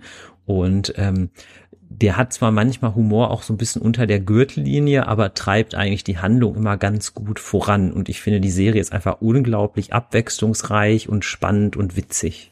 Ich muss zugeben, ähm, also du hast mir die empfohlen und äh, leider bin ich nicht ganz so fleißig wie du. Du hast ja meine Empfehlung komplett durchgeschaut mit ähm, anderen. Ich bin jetzt äh, bei, bei Folge vier oder fünf. Mhm. Ähm, hängt auch damit zusammen, ich muss ganz ehrlich sagen, mich hat's nicht so hundertprozentig gepackt. Ja, Ich habe ähm, aber vielleicht hängt es damit zusammen, dass ich halt nicht so dieser klassische Rollenspieler bin mhm. und ähm, ich habe das angefangen zu schauen, habe gedacht, naja, das ist schon, das fühlt sich wirklich so an, wie ich mir als Laie eben genau so ein D&D vorstelle oder wie ich mich noch ganz, ganz düster an äh, meine DSA-Session mit zehn Jahren erinnere, ja. Und da habe ich gesehen, ah ja, das wird von den Leuten von Critical Role gemacht, die ja diesen größten aller Twitch-Kanäle, glaube ich, haben ne, und mhm. Live-Rollenspiele machen. Dann passt es, ja. Und ähm, ja, irgendwie, ich fand es dann eigentlich gar nicht so schlecht. Ich finde vor allem jetzt, ähm, nach Folge 3, 4 entwickelt sich wirklich auch so ein bisschen Plot ähm, den ich ganz interessant fand. Vielleicht war das Problem, dass am Anfang halt einfach so viel Exposition war. Mhm. Ähm, und irgendwie, ja, es hat eigentlich genau die Sachen, die ich mag, ne? Überdrehte Gewalt, schwarzer Humor, alles auch ein bisschen anzüglich, aber jetzt nicht in diesem, keine Ahnung, peinlichen, äh, wir machen mal erwachsene Witze sind, sondern halt einfach, keine Ahnung, äh, weiß nicht, wie man es besser erklären soll. Mm. Äh, aber irgendwie, keine Ahnung, also der Funke ist nicht so richtig übergesprungen. Es, mir mir war es irgendwie, glaube ich, so am Schluss könnte man vielleicht sagen, so ein bisschen zu generisch kam es mir alles vor. Also ich glaube, was du aber gerade sagst, ist ja auch ein Problem, was Dungeons and Dragons vielleicht allgemein hat. Ne? Also das sind ja oft Welten, die na, wie sage ich das jetzt am besten, die irgendwie allen schmecken sollen. Deswegen fehlt denen natürlich manchmal irgendwie so ein Fokus, ne? Und das ist natürlich hier auch so. Man hat natürlich auch sieben Charaktere, ist auch ganz schön viel. Ne? Man müsste ja mhm. fragen, hätten, hätten sich auch fünf getan, ne? Und ähm, ich kann das schon verstehen. Und ich habe auch teilweise auf Social Media gelesen, dass auch manche den Humor zu albern fanden. Ich fand den ja teilweise auch schon so ein bisschen so an der Grenze. Ähm, aber wie gesagt, ich habe die Serie trotzdem irgendwie sehr, sehr gerne geschaut. Die fällt ja auch so ein bisschen ins Schema von zum Beispiel Serien wie Castlevania, was ich sehr gerne schaue. Ähm, da geht's ja im Grunde ein bisschen in die Richtung. Man könnte es in Ansätzen auch mit der Serie Goblin Slayer vergleichen, auch wenn Goblin Slayer ja, ja, wesentlich asiatischer ist oder ich weiß nicht, wie ich es jetzt am besten ausdrücken soll, aber zumindest ähm, ja halt keine europäisch-amerikanische Produktion ist. Castlevania hatten wir letztes Mal ja auch ähm, in der Besprechung, glaube ich, beide sehr gelobt. Ne? Mhm. Und ich finde eben Castlevania hat für mich so dieses dieses eine Level mehr Edginess, was mir ja. eben bei, bei, bei Vox Machina so ein bisschen fehlt.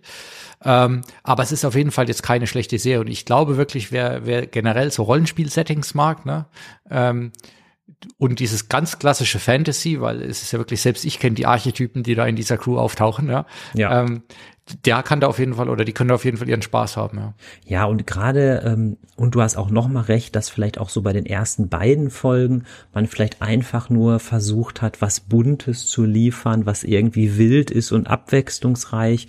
Und später, sage ich mal, wird so diese Story erstmal geknüpft, dass der Percy, ähm, ja, eine schwierige Jugend hatte und dass er sich im Grunde rächen will und dann kommen auch mal, ja, sage ich mal, eher ethische Fragen äh, ins Spiel. Keine Ahnung, was, was würde man alles in Kauf nehmen, um sich zu rächen? Also quasi, wie wichtig ist es, äh, Gerechtigkeit zu, sage ich mal, er, zu erzwingen? Wie viele würde man im schlimmsten Fall dafür töten? Ne? Dieser Plot, der geht jetzt gerade los, wo ich bin. Ja, deswegen, da merke ich jetzt schon, okay, da kommt noch was und deswegen, ich werde auf jeden Fall dranbleiben an der Serie und die noch schauen. Ne? Ja, genau, genau. Ja, jetzt kommt im Grunde, ähm, ah, jetzt muss ich ein Vorwort sagen. Wir haben unsere Serien ja nicht ausgewählt, ähm, weil es irgendwie jetzt ein Best-of ist. Wir haben ja eher geguckt, was ist so die Schnittmenge und haben dann einfach nach dem Bauch, dem Bauchgefühl was ausgewählt. Die Serie, die jetzt nämlich kommt, die Serie Vinland Saga, die habe ich aber ganz bewusst ausgewählt, weil wenn einer zu mir sagen würde, schreib deine fünf Lieblingsserien, also von allen Serien, die es gibt, auf einen Zettel, wäre da definitiv Vinland Saga drauf, weil es ist wirklich eine von mir, von meinen absoluten Lieblingsserien. Ähm, ja, es ist ähm, schwierig, die jetzt kurz zusammenzufassen, ohne zu spoilern. Also es spielt ja im Mittelalter ähm, ungefähr im Jahr 1050. Es ist ein nordischer Epos, der auch wirklich zeigt, ja, wie hart das Leben war. Also ähm, es spielt teilweise ähm, ja in Skandinavien, aber auch in Grönland und in Island und in Dänemark und in Großbritannien. Also es ist etwas größer gefächert und ähm, es dreht sich eigentlich viel um Thorfinn als Hauptcharakter, der aber eigentlich, finde ich, in den ersten drei Episoden noch gar nicht wirklich als ähm, ja, Hauptcharakter ähm, ja beschrieben wird oder in Szene gesetzt wird. Am Anfang wird erstmal so seine Familie vorgestellt. Also Thorfinns Vater ist ähm, Torkel, ein Mann, bei dem rauskommt, dass er halt wirklich ein, ein, ja, gewaltiger Krieger mal war, aber Torkel führt jetzt mit seiner Familie ein ganz einfaches, ganz ärmliches Leben, ja, auf einem ganz einfachen Bauernhof, wo auch immer viel Schnee liegt und wo es harte Arbeit gibt. Und ähm, ja, und dann, ja, ich glaube, das muss man schon hier verraten, weil sonst kann man die Serie gar nicht beschreiben. Ähm, kommt es dazu, dass jemand, der heißt Askelat, ähm, ja, Thorfinns Vater tötet und ähm, dann sozusagen ja, Thorfinn einerseits Rache ähm, üben will, dass aber im Grunde der Mörder seines Vaters gleichzeitig für ihn sowas wird wie ein Mentor, Fragezeichen. Ähm, ja, und, und einfach diese, diese, ja, diese Darstellung, äh, glaube ich, ist in animierten Serien extrem selten und es ist auch, würde ich mal sagen, zu 90 Prozent eine historische Serie. Wir können gleich nochmal überlegen, was natürlich nicht historisch ist, aber es ist im Grunde eigentlich keine reine Fantasy-Serie. Wie hat's dir denn gefallen oder wie weit bist du überhaupt gekommen? Ich bin auch da, muss ich zugeben, noch nicht durch. Aber diesmal nicht, weil es mich nicht so richtig gepackt hat, sondern einfach, weil ich nicht den Fokus gefunden habe, äh, weiterzuschauen. Ich sollte dazu sagen, ich habe erst den Fehler gemacht, das Ganze äh, in der OT zu schauen. Und es ist ja eine japanische Serie, ne? Mhm. Ähm, das heißt, ich hatte das geschaut, japanisches Audio mit äh, deutschen oder englischen Untertiteln. Und ähm, ich schaue viele der Sachen, wenn ich Figuren anmal. Wir hatten es ja gerade vorhin davon, Miniaturen anmalen, ja. Und da ist natürlich das Problem, du guckst nicht die ganze Zeit auf den Screen, nee. sondern öfter mal auf die Miniatur hoffentlich beim Malen. Ähm, und dann habe ich natürlich am Anfang gar nichts mitgekriegt. Ja. Da hast du ja keine Chance. Nee, genau. Und dann habe ich gesagt, okay, ähm, da muss ich jetzt auch mal ehrlich zu, zu, mir sein, die schaue ich dann jetzt wohl nicht in OT, sondern habe sie ja dann auf deinen Hinweis hin ähm, auf Deutsch geschaut, weil ich glaube, das ist tatsächlich so, die ist entweder bei Netflix oder bei Prime nicht mit der deutschen Tonspur drin aus irgendwelchen Gründen. Die ist bei Netflix auf Deutsch und das ist ja auch so ein bisschen der Grund, warum wir die Serie aufgenommen haben, weil eigentlich ist die ja aus dem Jahr 2019 von dem sehr, sehr angesehenen Wit Studio, aber die gibt es halt jetzt erst seit kurzem, ich glaube seit drei Monaten gibt es die überhaupt erst auf Deutsch. Guter Einwurf und soweit ich weiß, auf Prime ist die deutsche Tonspur nicht dabei, aber vielleicht habe ich es auch nur nicht gefunden. Naja, und dann habe ich es eben nochmal auf Deutsch angefangen zu schauen. Ähm, und dann habe ich gemerkt, okay, die Serie ist quasi so ein kleiner Wolf im Schafspelz, ja, weil die kommt ja erstmal mit dieser Cutie-Optik daher mhm. ja, ähm, und auch schon so ein bisschen, würde ich mal sagen, kindlich. Ne? Und dann ähm, ist ja aber die Handlung ähm, wirklich ziemlich tief. Ähm, es gibt auch auf jeden Fall, ähm, wir haben gleich am Anfang geht's um Sklaven, ne? ähm, mhm. äh, dann es geht um diese Krieger und auch, würde ich mal sagen, schon so ein bisschen dieses ambivalente Verhältnis, ne, diese romantisierte Sicht, die wir heute vielleicht auch noch auf die Wikinger haben, die da die, die, die Jüngeren selbst auf sich selbst haben, oh geil, es geht jetzt in den Krieg, ne? Ähm, dann gibt's auch total absurde, diese typischen übertreten japanischen Szenen. Der eine ist ja dann so ein Fliegenpilz oder mm. den Berserkerpilz. Der Björn. Und Genau, wird dann so eine Art Super Saiyan, ja, im Wikinger-Kostüm. Ähm, ja, aber da steckt halt deutlich mehr dahinter und das hat mir richtig gut gefallen. Ähm, und deswegen will ich es mir auf jeden Fall mit, mit äh, entsprechend Zeit und Fokus nochmal in Ruhe anschauen. Ja, also ich sag mal, die, die Serie ist, finde ich, sehr, sehr erwachsen. Es dreht sich im ersten Moment über Thorfinn, da denkt man so, hm, ne, aber es ist ja wirklich, ähm, ja, ich sag mal, es sind auch, finde ich, Folgen, da, da denke ich fast am, am Folgetag noch drüber nach, wie, ja, wie es dazu kam oder wie, wie man sich in der Situation fühlen würde, weil diese Serie hat ein unglaubliches Talent dafür, finde ich, auch so Stimmungen zu transportieren, sei es mit Musik, sei es mit, ähm, ja, diesen gemalten Hintergründen, diesen Landschaften.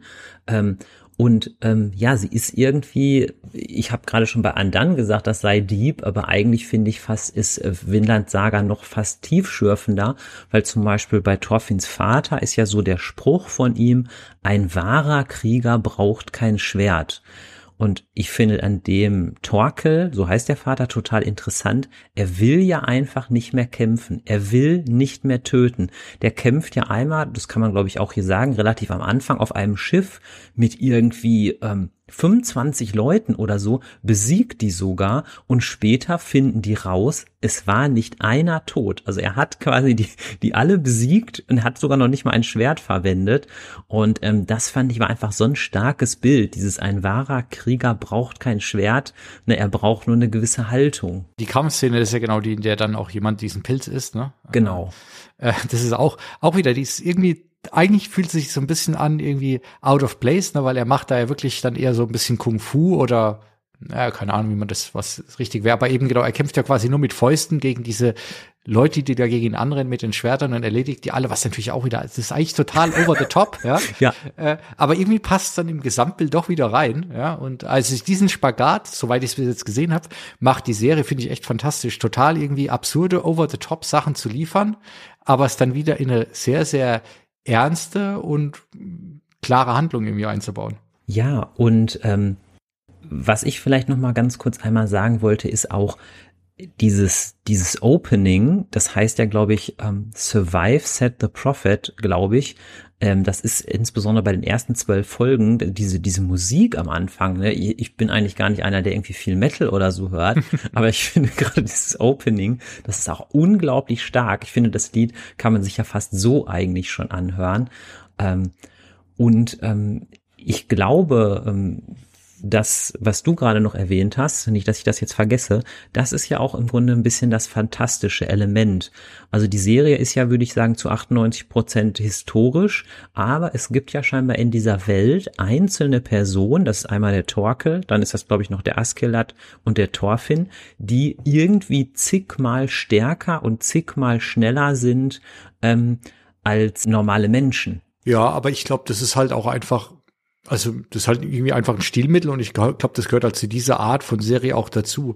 Und ich meine, das ist für mich dann eher eine Serie in einem historischen Setting, aber deswegen ja nicht mit dem Anspruch, quasi realitätsnah zu sein. Ne? Was, glaube ich, Menschen ein bisschen verwirren könnte, ich habe mich gerade sogar auch einmal versprochen, Thorfinns Vater heißt ja Thors und Torkel ist nochmal eine andere Person in der Serie, ähm, was vielleicht ein bisschen unglücklich ist, dass einer Thors heißt, einer Thorfinn, einmal Torkel, aber wenn man die Serie einmal guckt, kann man sie, glaube ich, gut auseinanderhalten. Ja, das ist so wie äh, bei einer anderen Serie, wo fast jeder irgendeine Variante von Damon als Namen hat. genau, genau. Und wenn man auf YouTube zum Beispiel Vinland Saga mal ähm, googelt, dann findest du in allen möglichen Sprachen immer wieder nur das Wort underrated, weil sozusagen ganz viele, sei es jetzt deutsche oder englische StreamerInnen, da wirklich ähm, darüber gesprochen haben, dass diese Serie, die ja auf ähm, Comicbüchern, also Mangas von Makoto Yukimura beruht, ja einfach underrated ist und ja, jetzt glaube ich in Kürze mit der zweiten Staffel weitergeführt wird. Ja, dann ähm, haben wir jetzt hier ein bisschen einen kleinen Exoten, würde ich sagen, ähm, in der Reihe. Es, es geht jetzt wieder um ähm, keine Animationsserie, sondern ganz normal Live-Action, wie man es vielleicht nennen würde. Und da muss ich sagen, wenn mir vorher jemand erzählt hätte, pass auf, da wird eine Serie gemacht. In der Serie geht es um das Trendthema Podcasten. Das sind mhm. wir genau richtig. Es geht um das Trendthema True Crime. Ähm, es geht um die beiden alternden Schauspieler Steve Martin und John Hoffman. Äh, sorry, das ist einer der, der äh, Macher, äh, Steve Martin und Martin Klein, ja, die wir in Deutschland gar nicht so sehr kennen, ne, aber die waren in den 80ern bei uns auch in einigen großen Filmen, aber die kommen halt vor allem aus diesem Saturday Night Live und Broadway Nucleus und sind schon, waren mal Nummern in den USA. Und für die jüngere Generation schmeißt man dann noch Selena Gomez rein jo. und macht damit eine Serie, da hätte ich vorher gesagt, äh, das ist ja totale Schnapsidee. Das werde ich mir auf gar keinen Fall anschauen. ja.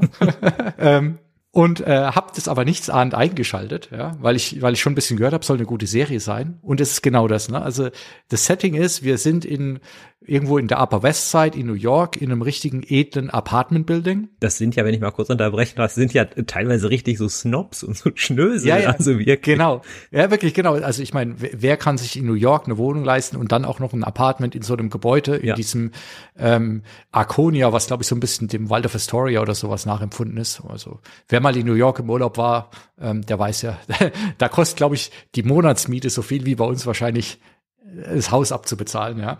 Mhm. Ähm, und da leben eben äh, unabhängig voneinander alle möglichen Leute, wie man sich so eine New Yorker Schickeria vorstellt. Unter anderem eben ähm, der schöne Name Charles Hayden Savage. Mhm. Das ist äh, Steve Martin. Der äh, ist in der Serie ein alternder TV-Star. Der hat früher äh, mal in so einer Detektivserie äh, eine Detektivin gespielt und jetzt schon lang nichts mehr eigentlich wie sie es gehört, lebt getrennt von seinem, von seiner Frau und von Kind. Und darf ich da auch nochmal unterbrechen? Ja? Auch das ist ja eigentlich schon total witzig. Der hat ja irgendwie in so einer Serie Brazos äh, mitgespielt. Also die Serie gibt's ja gar nicht wirklich. Das ist, glaube ich, sowas bisschen wie Kojak oder so. Und ja. sein Markenzeichen war doch irgendwie, dass er sich mit so einem Zahnseidegalgen immer die Zähne gereinigt hat. Also da habe ich gedacht, was ist das denn? Ja, genau. Dann haben wir Martin Klein, der spielt den Oliver Putin oder Patton, ich weiß gar nicht mehr genau, wie man den ausspricht, der ist quasi so ein Ex-Broadway-Regisseur oder ist noch Broadway-Regisseur, der hat eine total abstruse äh, Fail-Nummer hingelegt mit dem Musical, äh, in das er groß investieren wollte. Ich glaube, mit irgendwas mit Wasser war das, was ein riesen ähm, Flop war und auch, glaube ich, irgendwie einen Unfall auf der Bühne mhm. produziert hat und was weiß ich was. Auf jeden Fall, die Karriere ist eigentlich vorbei, auch wenn er es nicht wahrhaben will. Und dann haben wir Mabel Mora, ähm, eben gespielt von Selena Gomez, äh, wo man sich am Anfang fragt, wie kann eine Mitzwanzigerin ähm, in so einem Apartment leben? Ähm, die renoviert dann nämlich ein Apartment von ihrer Tante oder wie auch immer. Naja, und dann geht quasi die Serie los, indem es einen vermeintlichen Selbstmord gibt ähm, in diesem Haus. Ähm, und die drei werden unterschiedlich in diese Nummer reingezogen und sind dann aber alle drei der Meinung, na, das war, glaube ich, kein Selbstmord, sondern eher Mord, weil sie eben auch einfach von, vom True Crime Podcast hören total angefixt sind. Und ich glaube, am Anfang ist es eher so eine fixe Idee. Die glauben gar nicht wirklich, dass es ein Mord ist. Die suchen einfach nur was, wo sie sich mit beschäftigen können. Ähm, finden dann irgendwie als ein bisschen ungleiches Ermittlertrio zueinander. Ähm, und ja, äh, versuchen dann diesen Mord aufzuklären und podcasten das Ganze nebenher live, werden dann ein riesen Podcast-Phänomen. Ähm, die Polizei ist natürlich mega angepisst von den dreien. Ähm, am Anfang glaubt ihnen keiner außer ihre Fans. Äh, ja, und äh, wir sind eigentlich mit dabei, wie sie in, in Staffel 1 diesen Mord auflösen. Und in Staffel 2, was für mich schon die nächste Überraschung war, weil ich habe gedacht, okay, das war jetzt so ne, One-Hit-Wonder, wie will man das noch weiter erzählen? Und in Staffel 2, ich würde nicht sagen, sie setzen einen drauf, aber sie halten eigentlich fast das Niveau von Staffel 1. Und eigentlich ist es gar nicht mein Thema. Wir, wir sprechen jetzt eigentlich hauptsächlich über Fantasy und Science Fiction und Nerd-Sachen. Und das ist wirklich einfach so ein Crime, Mystery, äh, Whodunit-Drama, ja. Ähm, aber war für mich die perfekte Unterhaltung einfach, ja. Also ich habe jede Folge genossen, die Cliffhanger. Ähm, ich mag normalerweise Cliffhanger eigentlich nicht. Die waren aber immer alles super und ich habe mich richtig immer auf die nächste Folge gefreut, ja gerade die erste Staffel ist ja auch wirklich unglaublich witzig. Auch die Interaktion zwischen den ja verschiedenen auftretenden Figuren. Ich habe ja gerade schon auch so ein paar Sachen genannt. Ähm, auch überhaupt dieser Oliver Putnam, diese Rolle da, das ist ja wirklich an Skurrilität kaum zu überbieten. Also auch, dass er dann irgendwie sagt, ja, er ernährt sich irgendwie nur von Dips oder so, weil er irgendwie gar kein Geschirr oder gar kein Besteck hat. Also es ist schon alles sehr, sehr skurril skurril. Ähm, ich glaube auch fast, dass die Selena Gomez es da gar nicht so einfach hatte, dass die nicht von hier den anderen beiden so ein bisschen an die Wand geschauspielert wurde. Also sie macht das ja gut, ne? Aber ich glaube, das ist durchaus ein bisschen so eine Gefahr gewesen, weil gerade dieser Oliver Putnam, der ist ja auch so total extrovertiert und nimmt ja auch so gleich den ganzen Raum so ein. Genau, und dann, das ist ja wirklich wie das Klischee, der hat immer so einen Seitenschal und ähm, kommt dann immer rein und äh, erzählt irgendwas. Genau, der hat immer diesen Dip.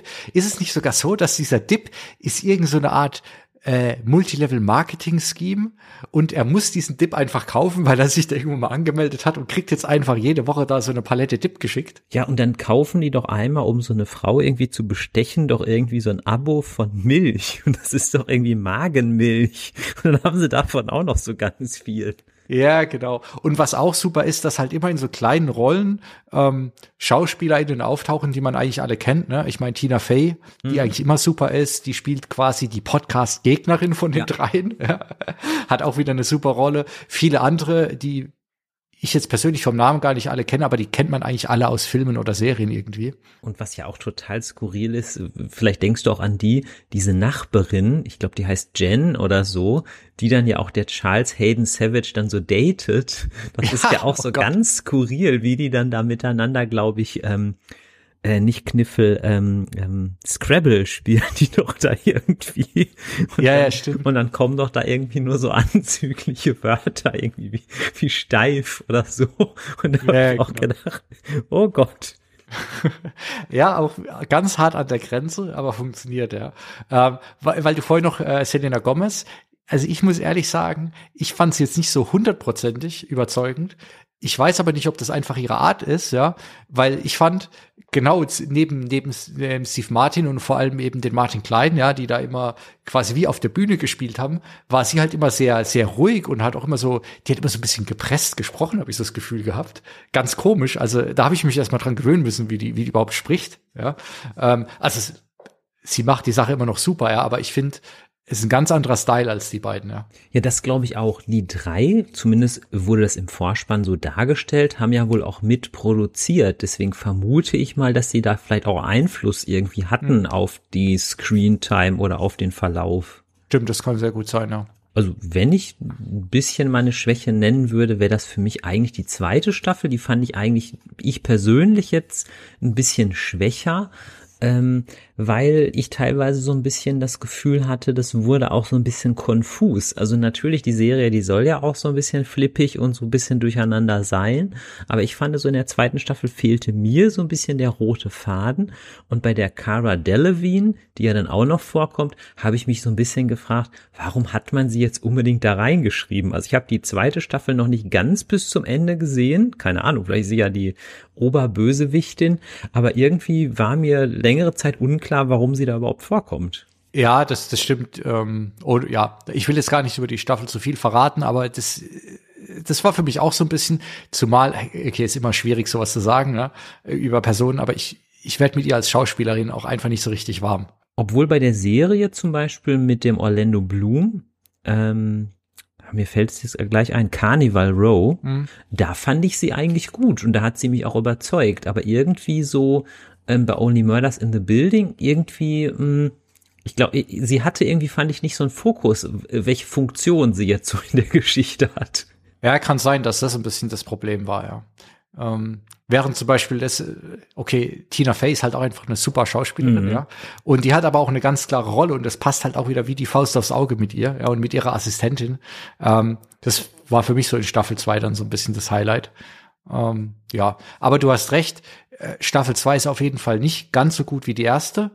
Ähm, aber ich finde es immer noch ähm, sehr gut, um mal bei den Schulnoten zu bleiben. Und das ist eine Serie, finde ich, auch fast eigentlich für ja fast alle Altersgruppen habe ich ja. so das Gefühl, dass ähm, das ist gar nicht so irgendwie an ein bestimmtes Alter gebunden und es ist ja auch ein sehr vielfältiger Cast. Also ich fand auch die Polizistin irgendwie gut gecastet ähm, das war ja irgendwie auch irgendwie so eine interessante Frau, die das irgendwie, ja. der man aber auch das trotzdem sofort irgendwie so abgekauft hat.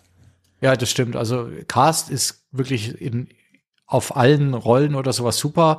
Es ist halt, ähm, okay, das ist auch schon wieder so ein so belastetes Wort, fast aber es ist halt sehr divers, was ja auch gut ist. Mhm. Ähm, und aber vor allem halt auch natürlich divers, sage ich mal einfach, weil wir sind halt mitten in New York, ne? Melting Pot sagt man ja immer.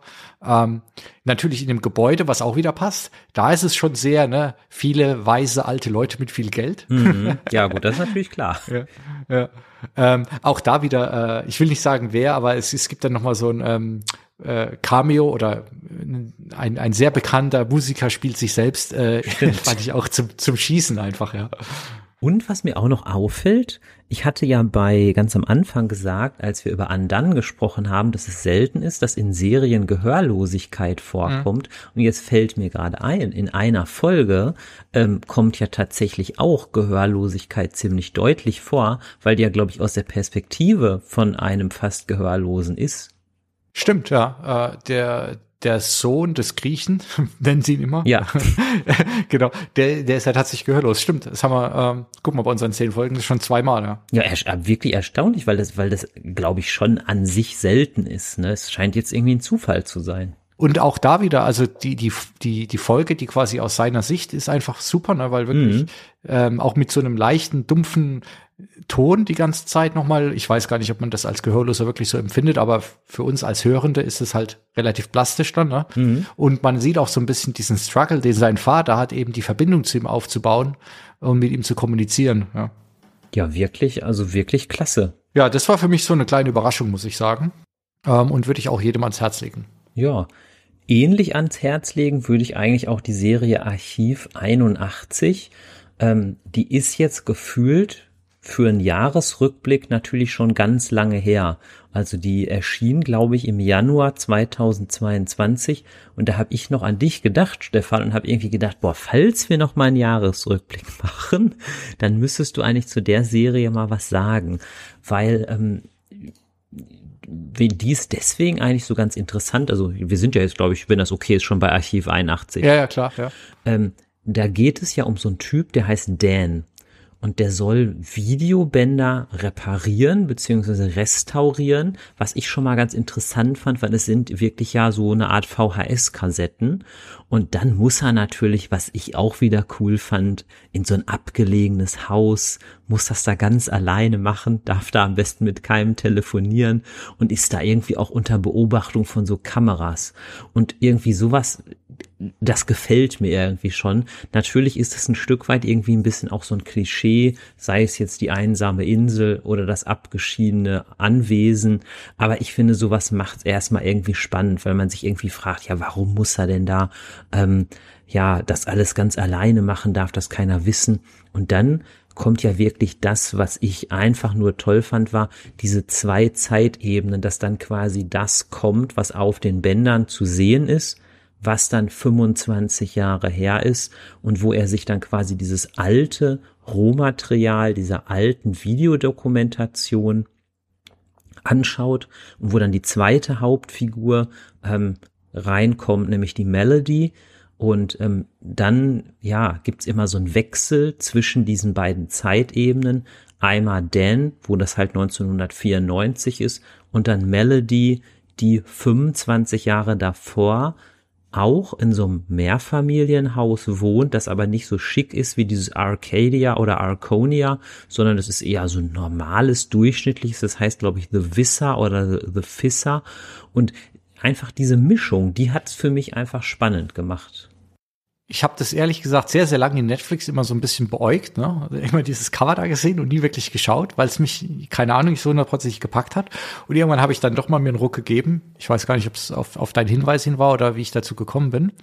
Und äh, weil du das mit den VHS-Kassetten erzählst. Ähm, das war genauso der Einstieg, wo es mich schon direkt gepackt hat, weil ich finde, äh, gute Filme oder Serien, ja, die schaffen es immer so ein Element reinzubringen, wo man denkt, ah, das würde ich jetzt am liebsten mhm. gerade selbst gerne machen, ja. Und ich habe den gesehen und hab gedacht, oh Gott, was für eine coole Idee. Ich würde jetzt am liebsten auf den Flohmarkt rennen und einfach VHS-Bänder kaufen und gucken, was drauf ist. ja? ähm, das heißt, ich habe gleich so direkt so eine Verbindung gehabt, ja, war da war gleich mit dabei und ähm, ja und von da an ähm, ich stehe halt auch wirklich auf diese ähm, es ist ja schon fast so ein bisschen Lovecraft-mäßig dann, ne? Wir sind dann in den Zwanzigern, es geht quasi um Kultisten, die eine alte Gottheit beschwören wollen. Äh, da, da bin ich ja sofort dabei, ja. Ähm, und auch dieses mit dem Videoband, da habe ich später so ein, zwei Punkte, die mir nicht so richtig hundertprozentig gefallen haben, aber allein dieser Kniff, ja, dass, dass es quasi immer von von Videoband äh, zu Vergangenheit wechselt und wir dann da weitermachen um, und das erzählen und immer quasi wissen, okay, das wurde nebenher entweder per Audio oder per Video aufgenommen, äh, fand ich fantastisch. Ja.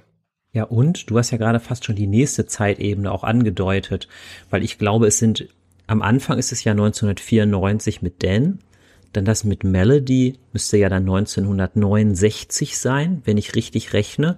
Die will ja so eine Art Dokumentarfilm über dieses The Visser machen, was ja irgendwie auch schon so ein Gruselort ist. Und dann kommt ja, glaube ich, noch die Zeitebene davor, was ja so die 40er Jahre, glaube ich, waren, wo dann dieses Lovecraft-artige, glaube ich, vorkommt, ne? Ja, jetzt überlege ich gerade, ob das die anderen beiden nicht ein bisschen näher an unserer Zeit sind, aber letztlich, was, was jetzt die Jahre sind, ist ja auch wurscht eigentlich. Ne? Mhm. Ne? Aber genau, es sind diese drei Zeitebenen, ähm, äh, die auch, ja, glaube ich, mal so über die, über den Verlauf der Staffel wechselt der Fokus so ein bisschen von den ersten zwei, dann die anderen zwei und so. Ähm, ja, das fand ich gut. Ich fand, ähm, da waren so viele Elemente drin. Ähm, später geht's dann sehr viel um so eine bestimmte Farbe und so eine bestimmte Substanz. Ähm, das, das hat mir sehr gut gefallen. Das Einzige, was mir, was mir nicht so gefallen hat, oder zwei Sachen haben mir nicht so richtig gefallen.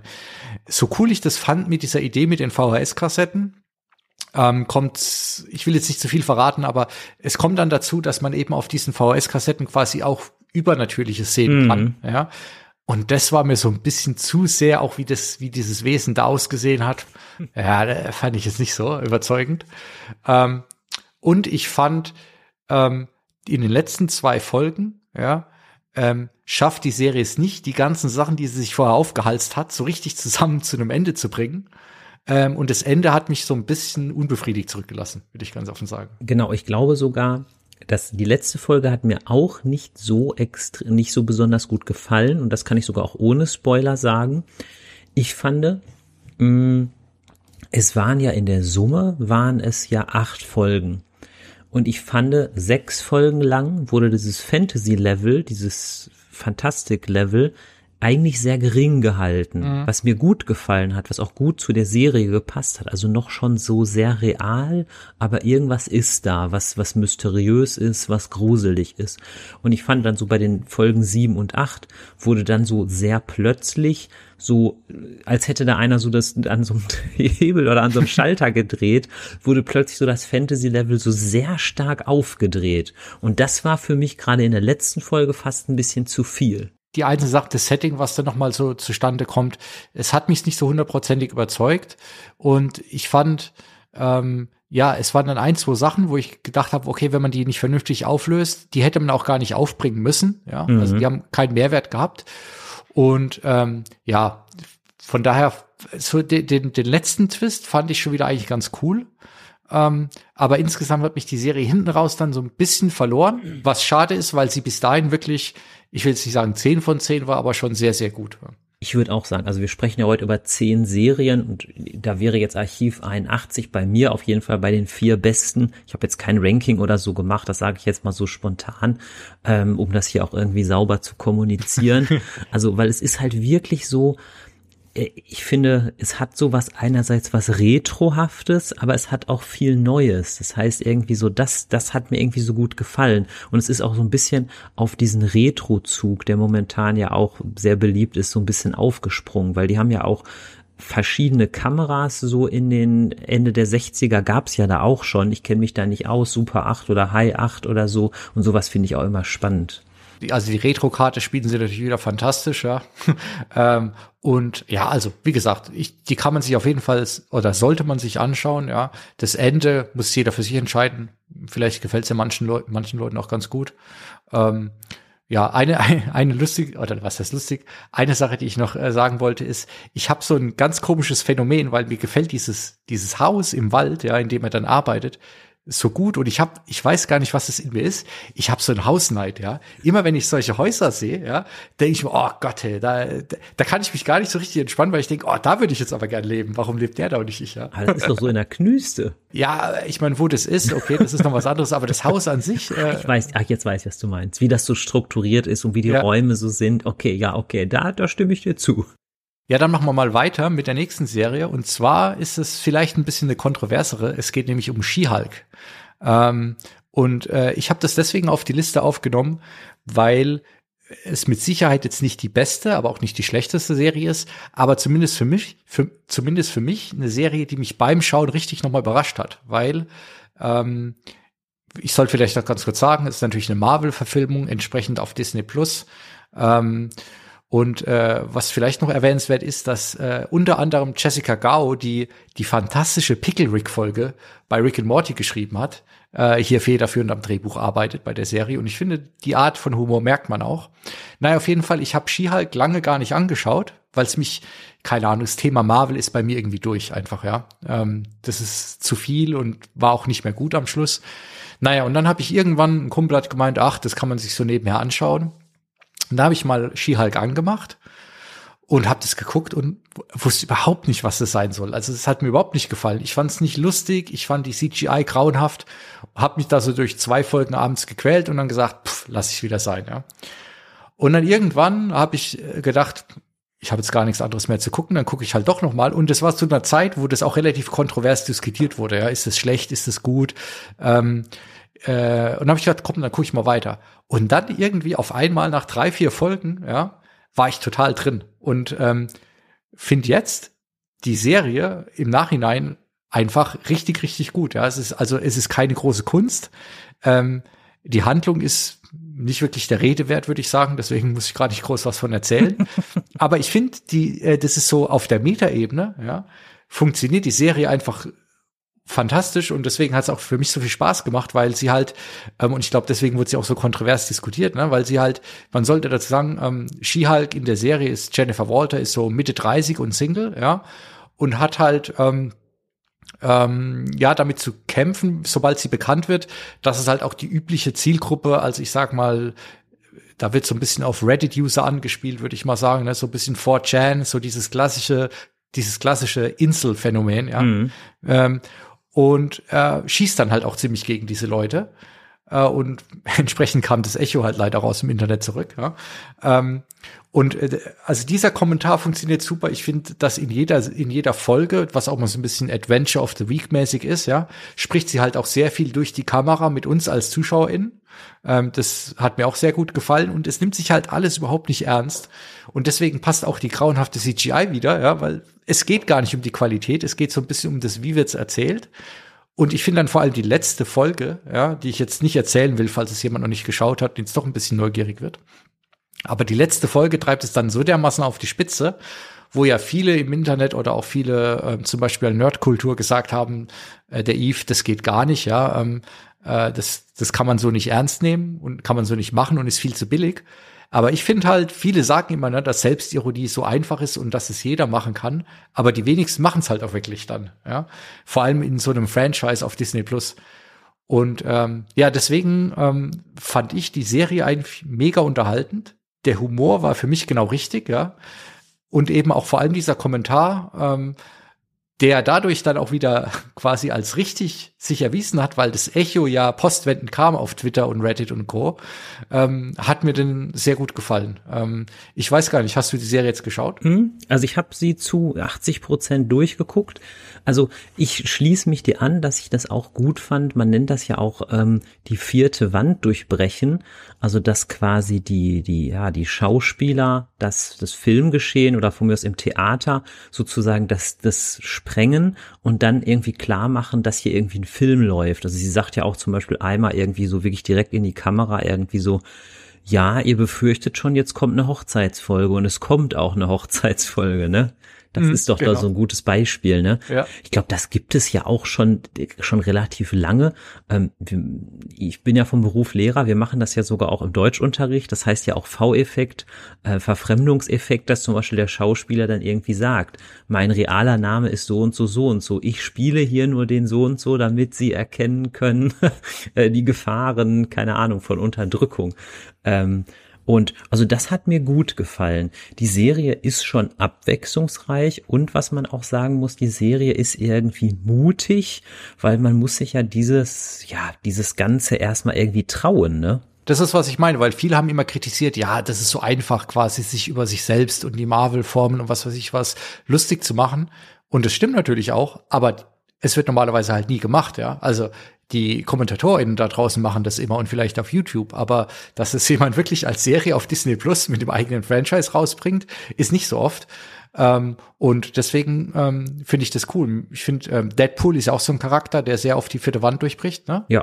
Ähm, aber ich finde, ehrlich gesagt, im Vergleich funktioniert es in der Serie total irgendwie besser. Ich, ich finde halt auch, äh, die Schauspielerin ist äh, irgendwie super sympathisch. Das trägt halt auch nochmal dazu bei irgendwie, ja.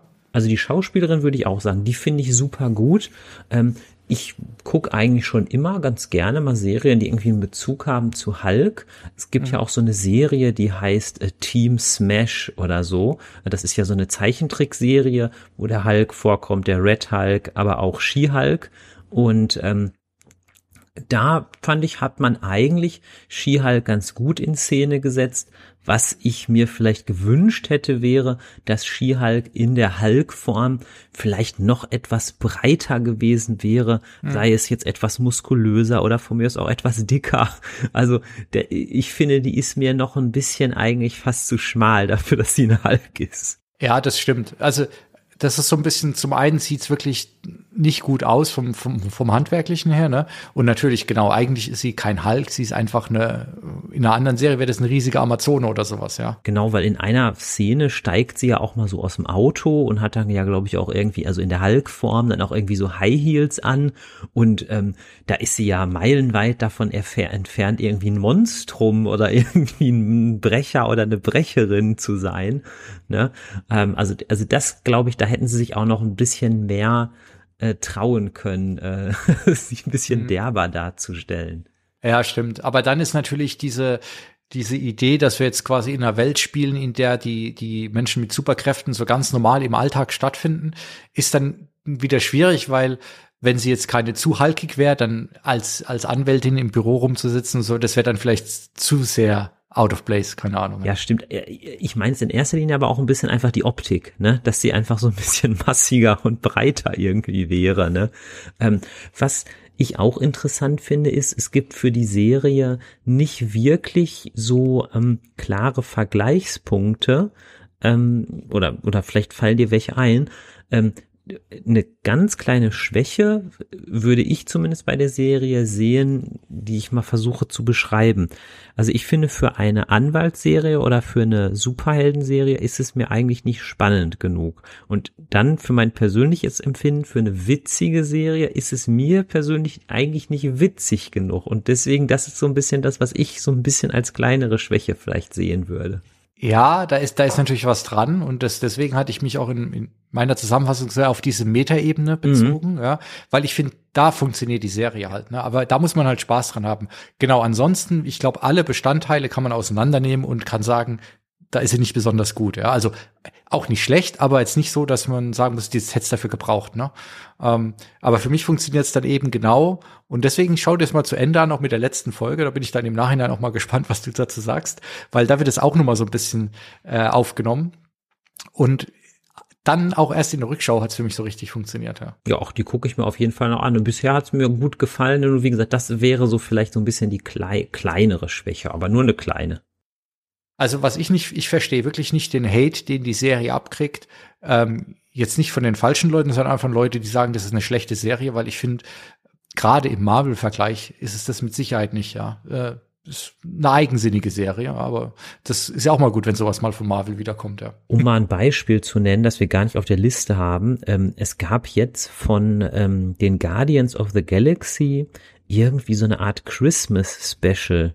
Das geht irgendwie 55 Minuten und äh, ich möchte mich jetzt hier nicht zu, zu weit aus dem Fenster lehnen, aber ich fand, das war wirklich Käse, das war wirklich cheesy. Also ich mag die Guardians of the Galaxy wirklich sehr, sehr gerne, aber ich konnte mir das irgendwie kaum bis zum Ende angucken, weil es auch irgendwie langweilig war. Und da ist She-Hulk, würde ich sagen, um ein Vielfaches besser. Ich fand das Special jetzt nicht so schlecht, aber es soll jetzt auch heute nicht um die Specials gehen. ja. ähm, aber ich würde trotzdem sagen, She-Hulk ist besser als das Special. ja, ja, nun sprechen wir über Rings of Power. Die Riesenserie haben wir uns fast bis zum Schluss aufgehoben. Ja, Rings of Power ist eine Serie ja aus dem Tolkien-Universum, aus dem Herr der Ringe-Universum. Und was gar nicht so leicht zu erklären ist, ist ja, was, was da verfilmt wurde.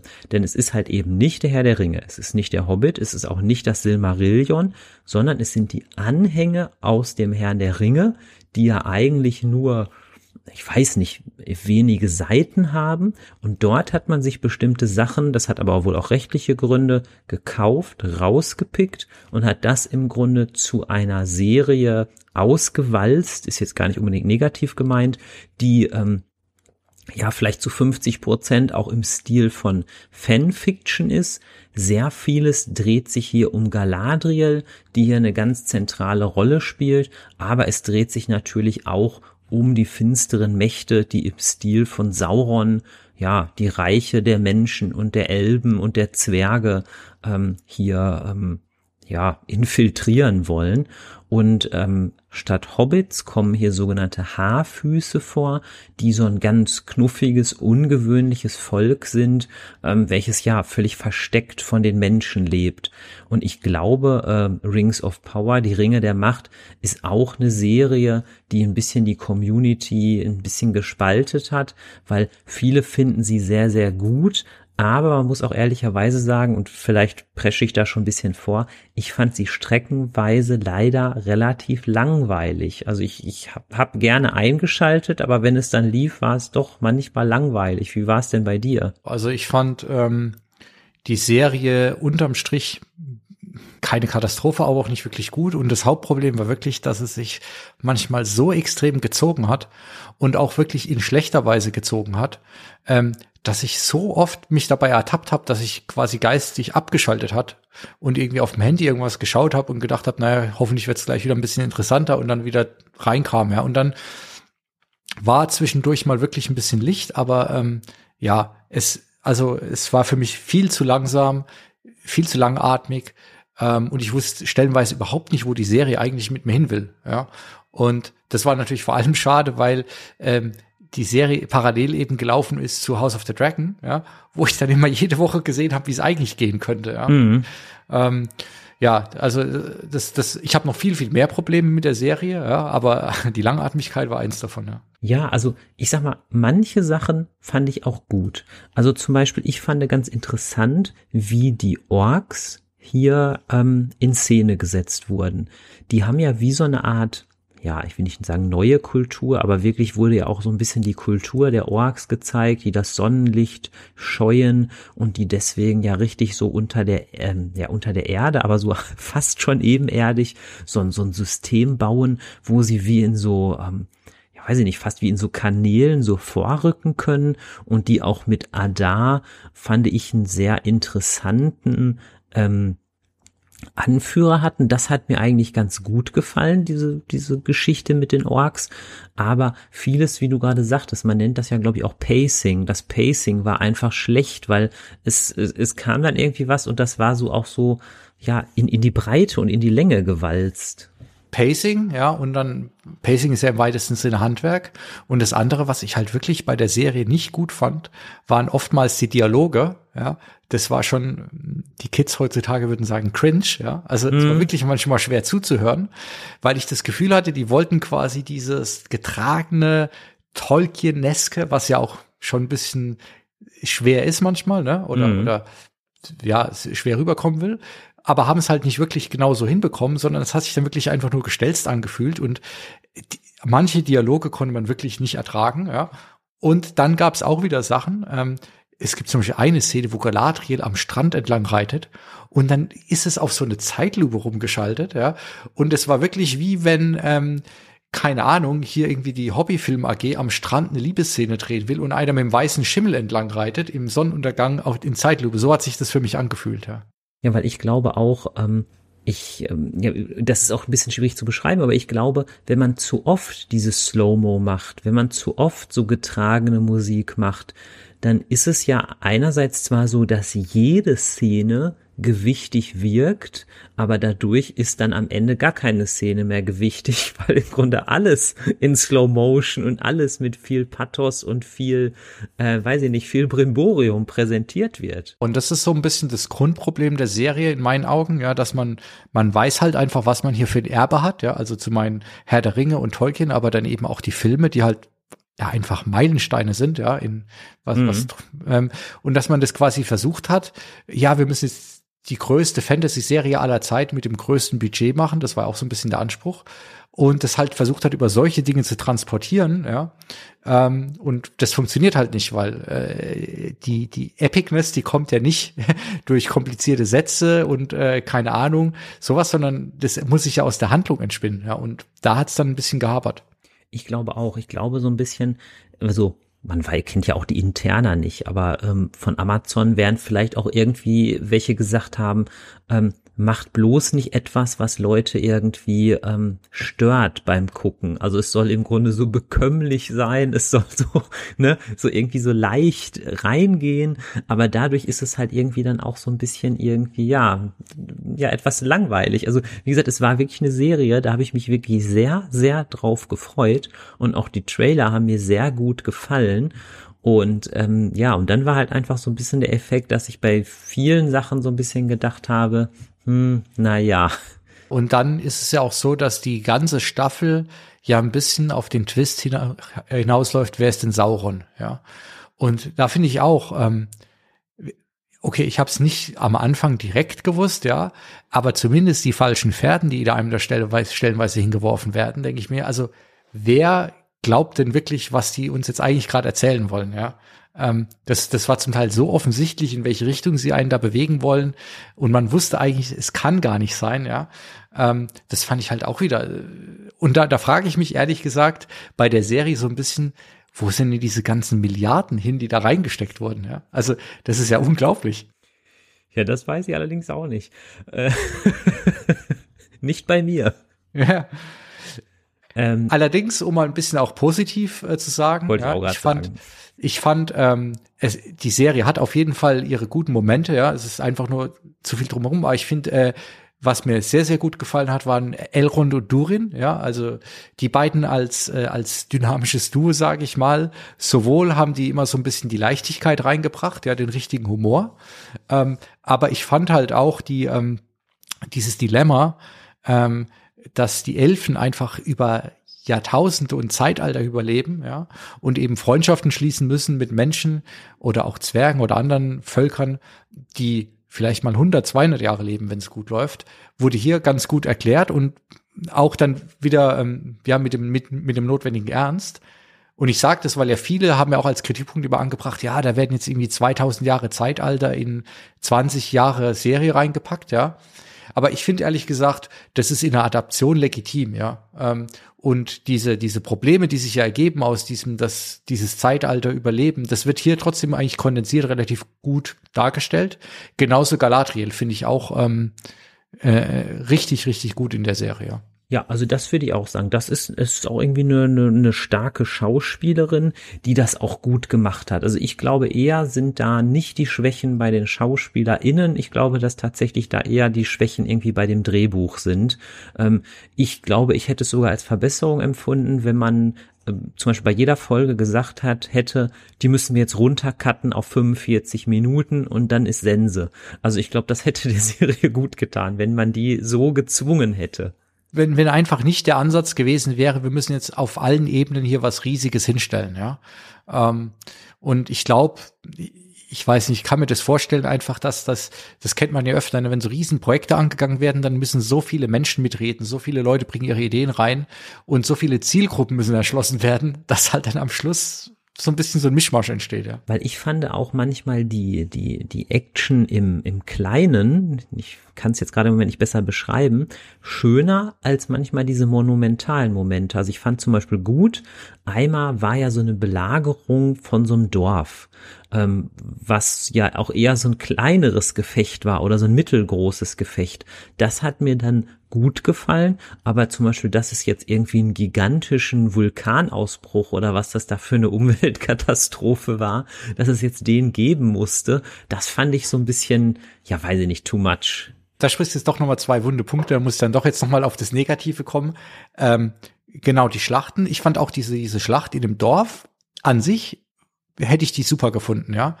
Aber auf, zur gleichen Zeit wird uns erzählt, dass das jetzt quasi die, all, die allentscheidende Schlacht ist, ja, äh, in der sich jetzt quasi auf diesen Südlanden ent entscheidet, ob gut oder böse die Macht übernimmt. Ja. Und das ist dann eine Schlacht zwischen 25 Leuten und 80 Orks in einem Dorf, ja. Ähm, das finde ich und noch, da muss ich mir auf das Budget zu sprechen kommen. Also die Kohle müsste eigentlich da sein, da was Großes draus zu machen. Ja. Und dann ähm, bin ich jetzt ja auch nicht äh, die erste Person, die das erwähnt, aber die, mit diesem Vulkanausbruch, wie der zustande kommt, finde ich schon mal sehr zweifelhaft. Aber dass dann wirklich noch mal die die äh, die diese Einblendung kommt, wo dann äh, oben links noch ja. für uns extra Mordor hingeschrieben wird. Ja, also da habe ich gedacht, ich, ich verstehe, dass man jetzt nicht eine Serie macht für die Hardcore-Tolkien-Fans, weil das bin ich auch nicht, ja. Aber so viel sollte man den ZuschauerInnen noch zutrauen, ja. Also das glaube ich auch. Das war ja wirklich so, ähm, als hätten sie noch eine E-Mail geschickt. Ich hoffe, sie haben verstanden das. Ja, genau. Also das war wirklich, also ähm, und was was ähm, du gerade noch mal einmal gesagt hast, das Wort Adaption, das finde ich an, an und für sich erstmal gut. Ich glaube fast, man hätte sich sogar auch noch mehr irgendwie trauen können, weil ich, also gut, jeder sieht es anders, aber ich persönlich finde immer, wenn es ein Buch gibt und der Film ist exakt wirklich genau wie das Buch oder wäre genauso, das wäre für mich eigentlich eher langweilig, zumindest wenn ich das Buch kenne. Da finde ich es eigentlich schöner, wenn es auch mal ein paar Abweichungen gibt, dann kann man ja auch aufmerksam zusehen, kann man überlegen, ach, wie, wie haben sie, wieso haben sie das jetzt gelöst, weil es sind ja auch verschiedene Medien. Also das, glaube ich, muss man schon machen. Und so Kleinigkeiten wie zum Beispiel, dass der Elrond jetzt ein anderer Schauspieler ist, das hat mich ja überhaupt nicht gestört, weil wie sollten sie da jetzt den Hugo Weaving da irgendwie reinbasteln? Ja, eben. Also, nee, das, das hat für mich auch gepasst, ja, weil er ist ja da einfach auch jünger und ähm, nee, bevor man da lieber, bevor man da mit De-Aging rummacht nee. und was weiß ich was alles, nee, nee, nee. Und genau, also ich, ich muss sagen, ich habe Silmarillion nie gelesen. Ich habe das ein paar Mal als Hörbuch angefangen ähm, aber keine Ahnung, da reicht meine Kapazität nicht für aus, mhm. scheinbar. Ja. Ähm, und natürlich die ganzen Anhänge kenne ich sowieso nicht, aber es gibt ja wirklich Leute, die das alles kennen. Mhm. Aber genau wie du gesagt hast, es ist ja keine Umsetzung, sondern Adaption. Ähm, und äh, selbst die alten Herr der Ringe-Filme sind ja stellenweise weg von den Büchern. Natürlich. Und aus gutem Grund, ja, weil ein Film muss anders funktionieren. Eine Sache finde ich noch, ähm, hat mir auch nicht so gefallen, aber jetzt eher so auf dieser, finde ich eigentlich schon, schon wieder fast lustig Ebene, weil ich finde, wenn man den alten Herr der Ringe-Film einen Vorwurf machen kann, ist es meiner Meinung nach das Ende, was viel zu lang ist mhm. ja, und was ja auch schon fast so ein Meme ist, dass sie sich 20 Mal voneinander verabschieden. und dann machen sie am Ende von Staffel 1 eigentlich nochmal genau das Gleiche, ja, indem es da so eine Verabschiedungsszene gibt, wo ich mir denke, oh, die, die war jetzt dreimal zu lang, nicht im Sinne von der Zeit, sondern einfach, die haben sich drei, vier Mal Goodbye gesagt und einmal hätte schon gereicht. ja. ja. ja, da musste. ich weiß genau, was du meinst. Aber da gibt's ja auch zahlreiche Memes. Auch hier das mit Aragorn, wo der so YOLO ruft. Das mag ich auch sehr gerne. Ja. Ja, und ähm, Ich würde mal sagen, Fazit, wie du es gesagt hast, ich war auch ein bisschen, oder ich war enttäuscht, nicht ein bisschen, ich war enttäuscht, ja. Ähm, muss aber sagen, ich sehe trotzdem genug Licht, ja, dass wenn man jetzt die Lehren zieht für die nächste Staffel, kann da schon, glaube ich, noch was draus werden, weil was man halt sagen muss, die die Bühnenbilder, ja, ähm, die CGI oftmals ähm, war einfach fantastisch, ja. Und wenn man das sieht, ohne die ganzen negativen Sachen drumherum, dann kann da, glaube ich, schon eine richtig gute Serie noch draus werden. Das glaube ich auch. Also es gibt ja auch viele Schauwerte und ähm, es gibt ja auch im Internet sowieso schon so viel Hass, so Hass im Netz, sage ich mal. Also das hat die Serie auf keinen Fall verdient. Also ich würde einfach sagen, sie ist halt einfach, ähm, es hat einfach einer gefehlt im Schneideraum, der immer gebrüllt hat, Tempo, Tempo, Tempo. Aber ansonsten sind das schon wirklich Schauwerte und man kann ja auch viele, ja, sag ich mal, viele Kameraeinstellungen, viele Landschaften da einfach irgendwie auch genießen und man hat ja auch selbst als Herr der Ringe Fan, ich bin ja auch durchaus äh, Tolkien Fan, ähm, erfährt man ja auch noch mal viel Neues. Also das ist natürlich schön. Da würde ich sagen, ist so ein bisschen äh, Potenzial eher als äh, als realisiertes Potenzial schon, aber ich finde, man man sollte sich auf jeden Fall anschauen, die Zeit nehmen und ich bin jetzt wirklich gespannt ähm, oder das ist meine Hoffnung, dass einfach in Staffel 2 die Kinderkrankheiten sozusagen ausgemerzt werden ähm, und dann uns noch äh, eine tolle Reise bevorsteht da. Ja. ja, und Hoffnung und Reise, das sind doch immer gute Stichwörter. Ja, genau, weil wir sind jetzt nämlich schon am Ende unserer kleinen Reise angekommen. Ja. Ähm, ich habe die Hoffnung, dass das nächste Serienjahr genauso gut wird wie dieses, wobei ich ehrlich gesagt für meine Selbstdisziplin mir auch wünschen würde, dass ich wieder mehr lese als nur Serien schaue. Ja, das ist immer noch so ein kleiner Malus dabei. Ähm, aber es gibt ja schon einige Ankündigungen, auf die ich mich richtig freue. Ähm, und ich bin mir sicher, äh, Mo, dass wir dann in einem Jahr ähm, wieder einen schönen Rückblick machen können. Ja, Stefan, sehr gerne. Vielleicht machen wir das jetzt jedes Jahr und sind irgendwie so wie diese Waldorf und Stettler oder wie die heißen. Bei uns ist es ja quasi jetzt Gutenberg und Gottschalk ist ja das neue Rückblicksduo, habe ich gelesen. Ich schaue ja kein TV, aber was man so sieht. ja, spannend. Ja, der Gottschalk, der wird ja auch immer, äh, ich finde ihn zwar irgendwie sympathisch, aber er wird auch immer wunderlicher. Ich kann so Zeugs echt nicht mehr schauen, aber ähm, ja, er macht seinen Job ja scheinbar gut. Wer, wer soll da urteilen? Ja? Auf ewig macht er den Job. Ja, ja genau. Nee, aber er hat mich sehr gefreut, äh, wieder mit dir zu podcasten und nochmal über die Serien zu sprechen. Ähm, es waren wirklich richtig gute Sachen dabei und ich hoffe, dass vielleicht auch für die HörerInnen ein, zwei Sachen dabei waren, die sie noch nicht gekannt haben und vielleicht jetzt anschauen. Ähm, das würde mich natürlich freuen und entsprechend würde mich auch freuen, äh, vielleicht Feedback zu bekommen, ja, ob ihr mit unseren Meinungen hier übereinstimmt oder sagt, äh, sehen wir irgendwas total falsch oder ihr vielleicht jetzt noch was Neues von uns entdeckt habt hier. Genau, dem schließe ich mich nur an. Vielen, vielen Dank fürs Zuhören. Schreibt uns gerne beispielsweise über Twitter, da heiße ich ja Mo Böger und du heißt, glaube ich, einfach Hyperraum Podcast, wenn ich mich da richtig erinnere. Genau, mit ein paar Unterstrichen, aber über die Suche findet man das, solange es Twitter noch gibt. Ja, weiß man ja auch nicht. Ähm, ja, und dann würden wir uns freuen, euch äh, von euch da zu hören. Und ähm, ich würde sagen, vermutlich ist dieser Podcast noch vor Jahresende erschienen. Deswegen schon mal einen guten Rutsch an alle und ein gutes neues Jahr. Ja, einen guten Rutsch und alles Gute für 2023. Macht's gut. Ciao. Tschüss, bis zum nächsten Mal.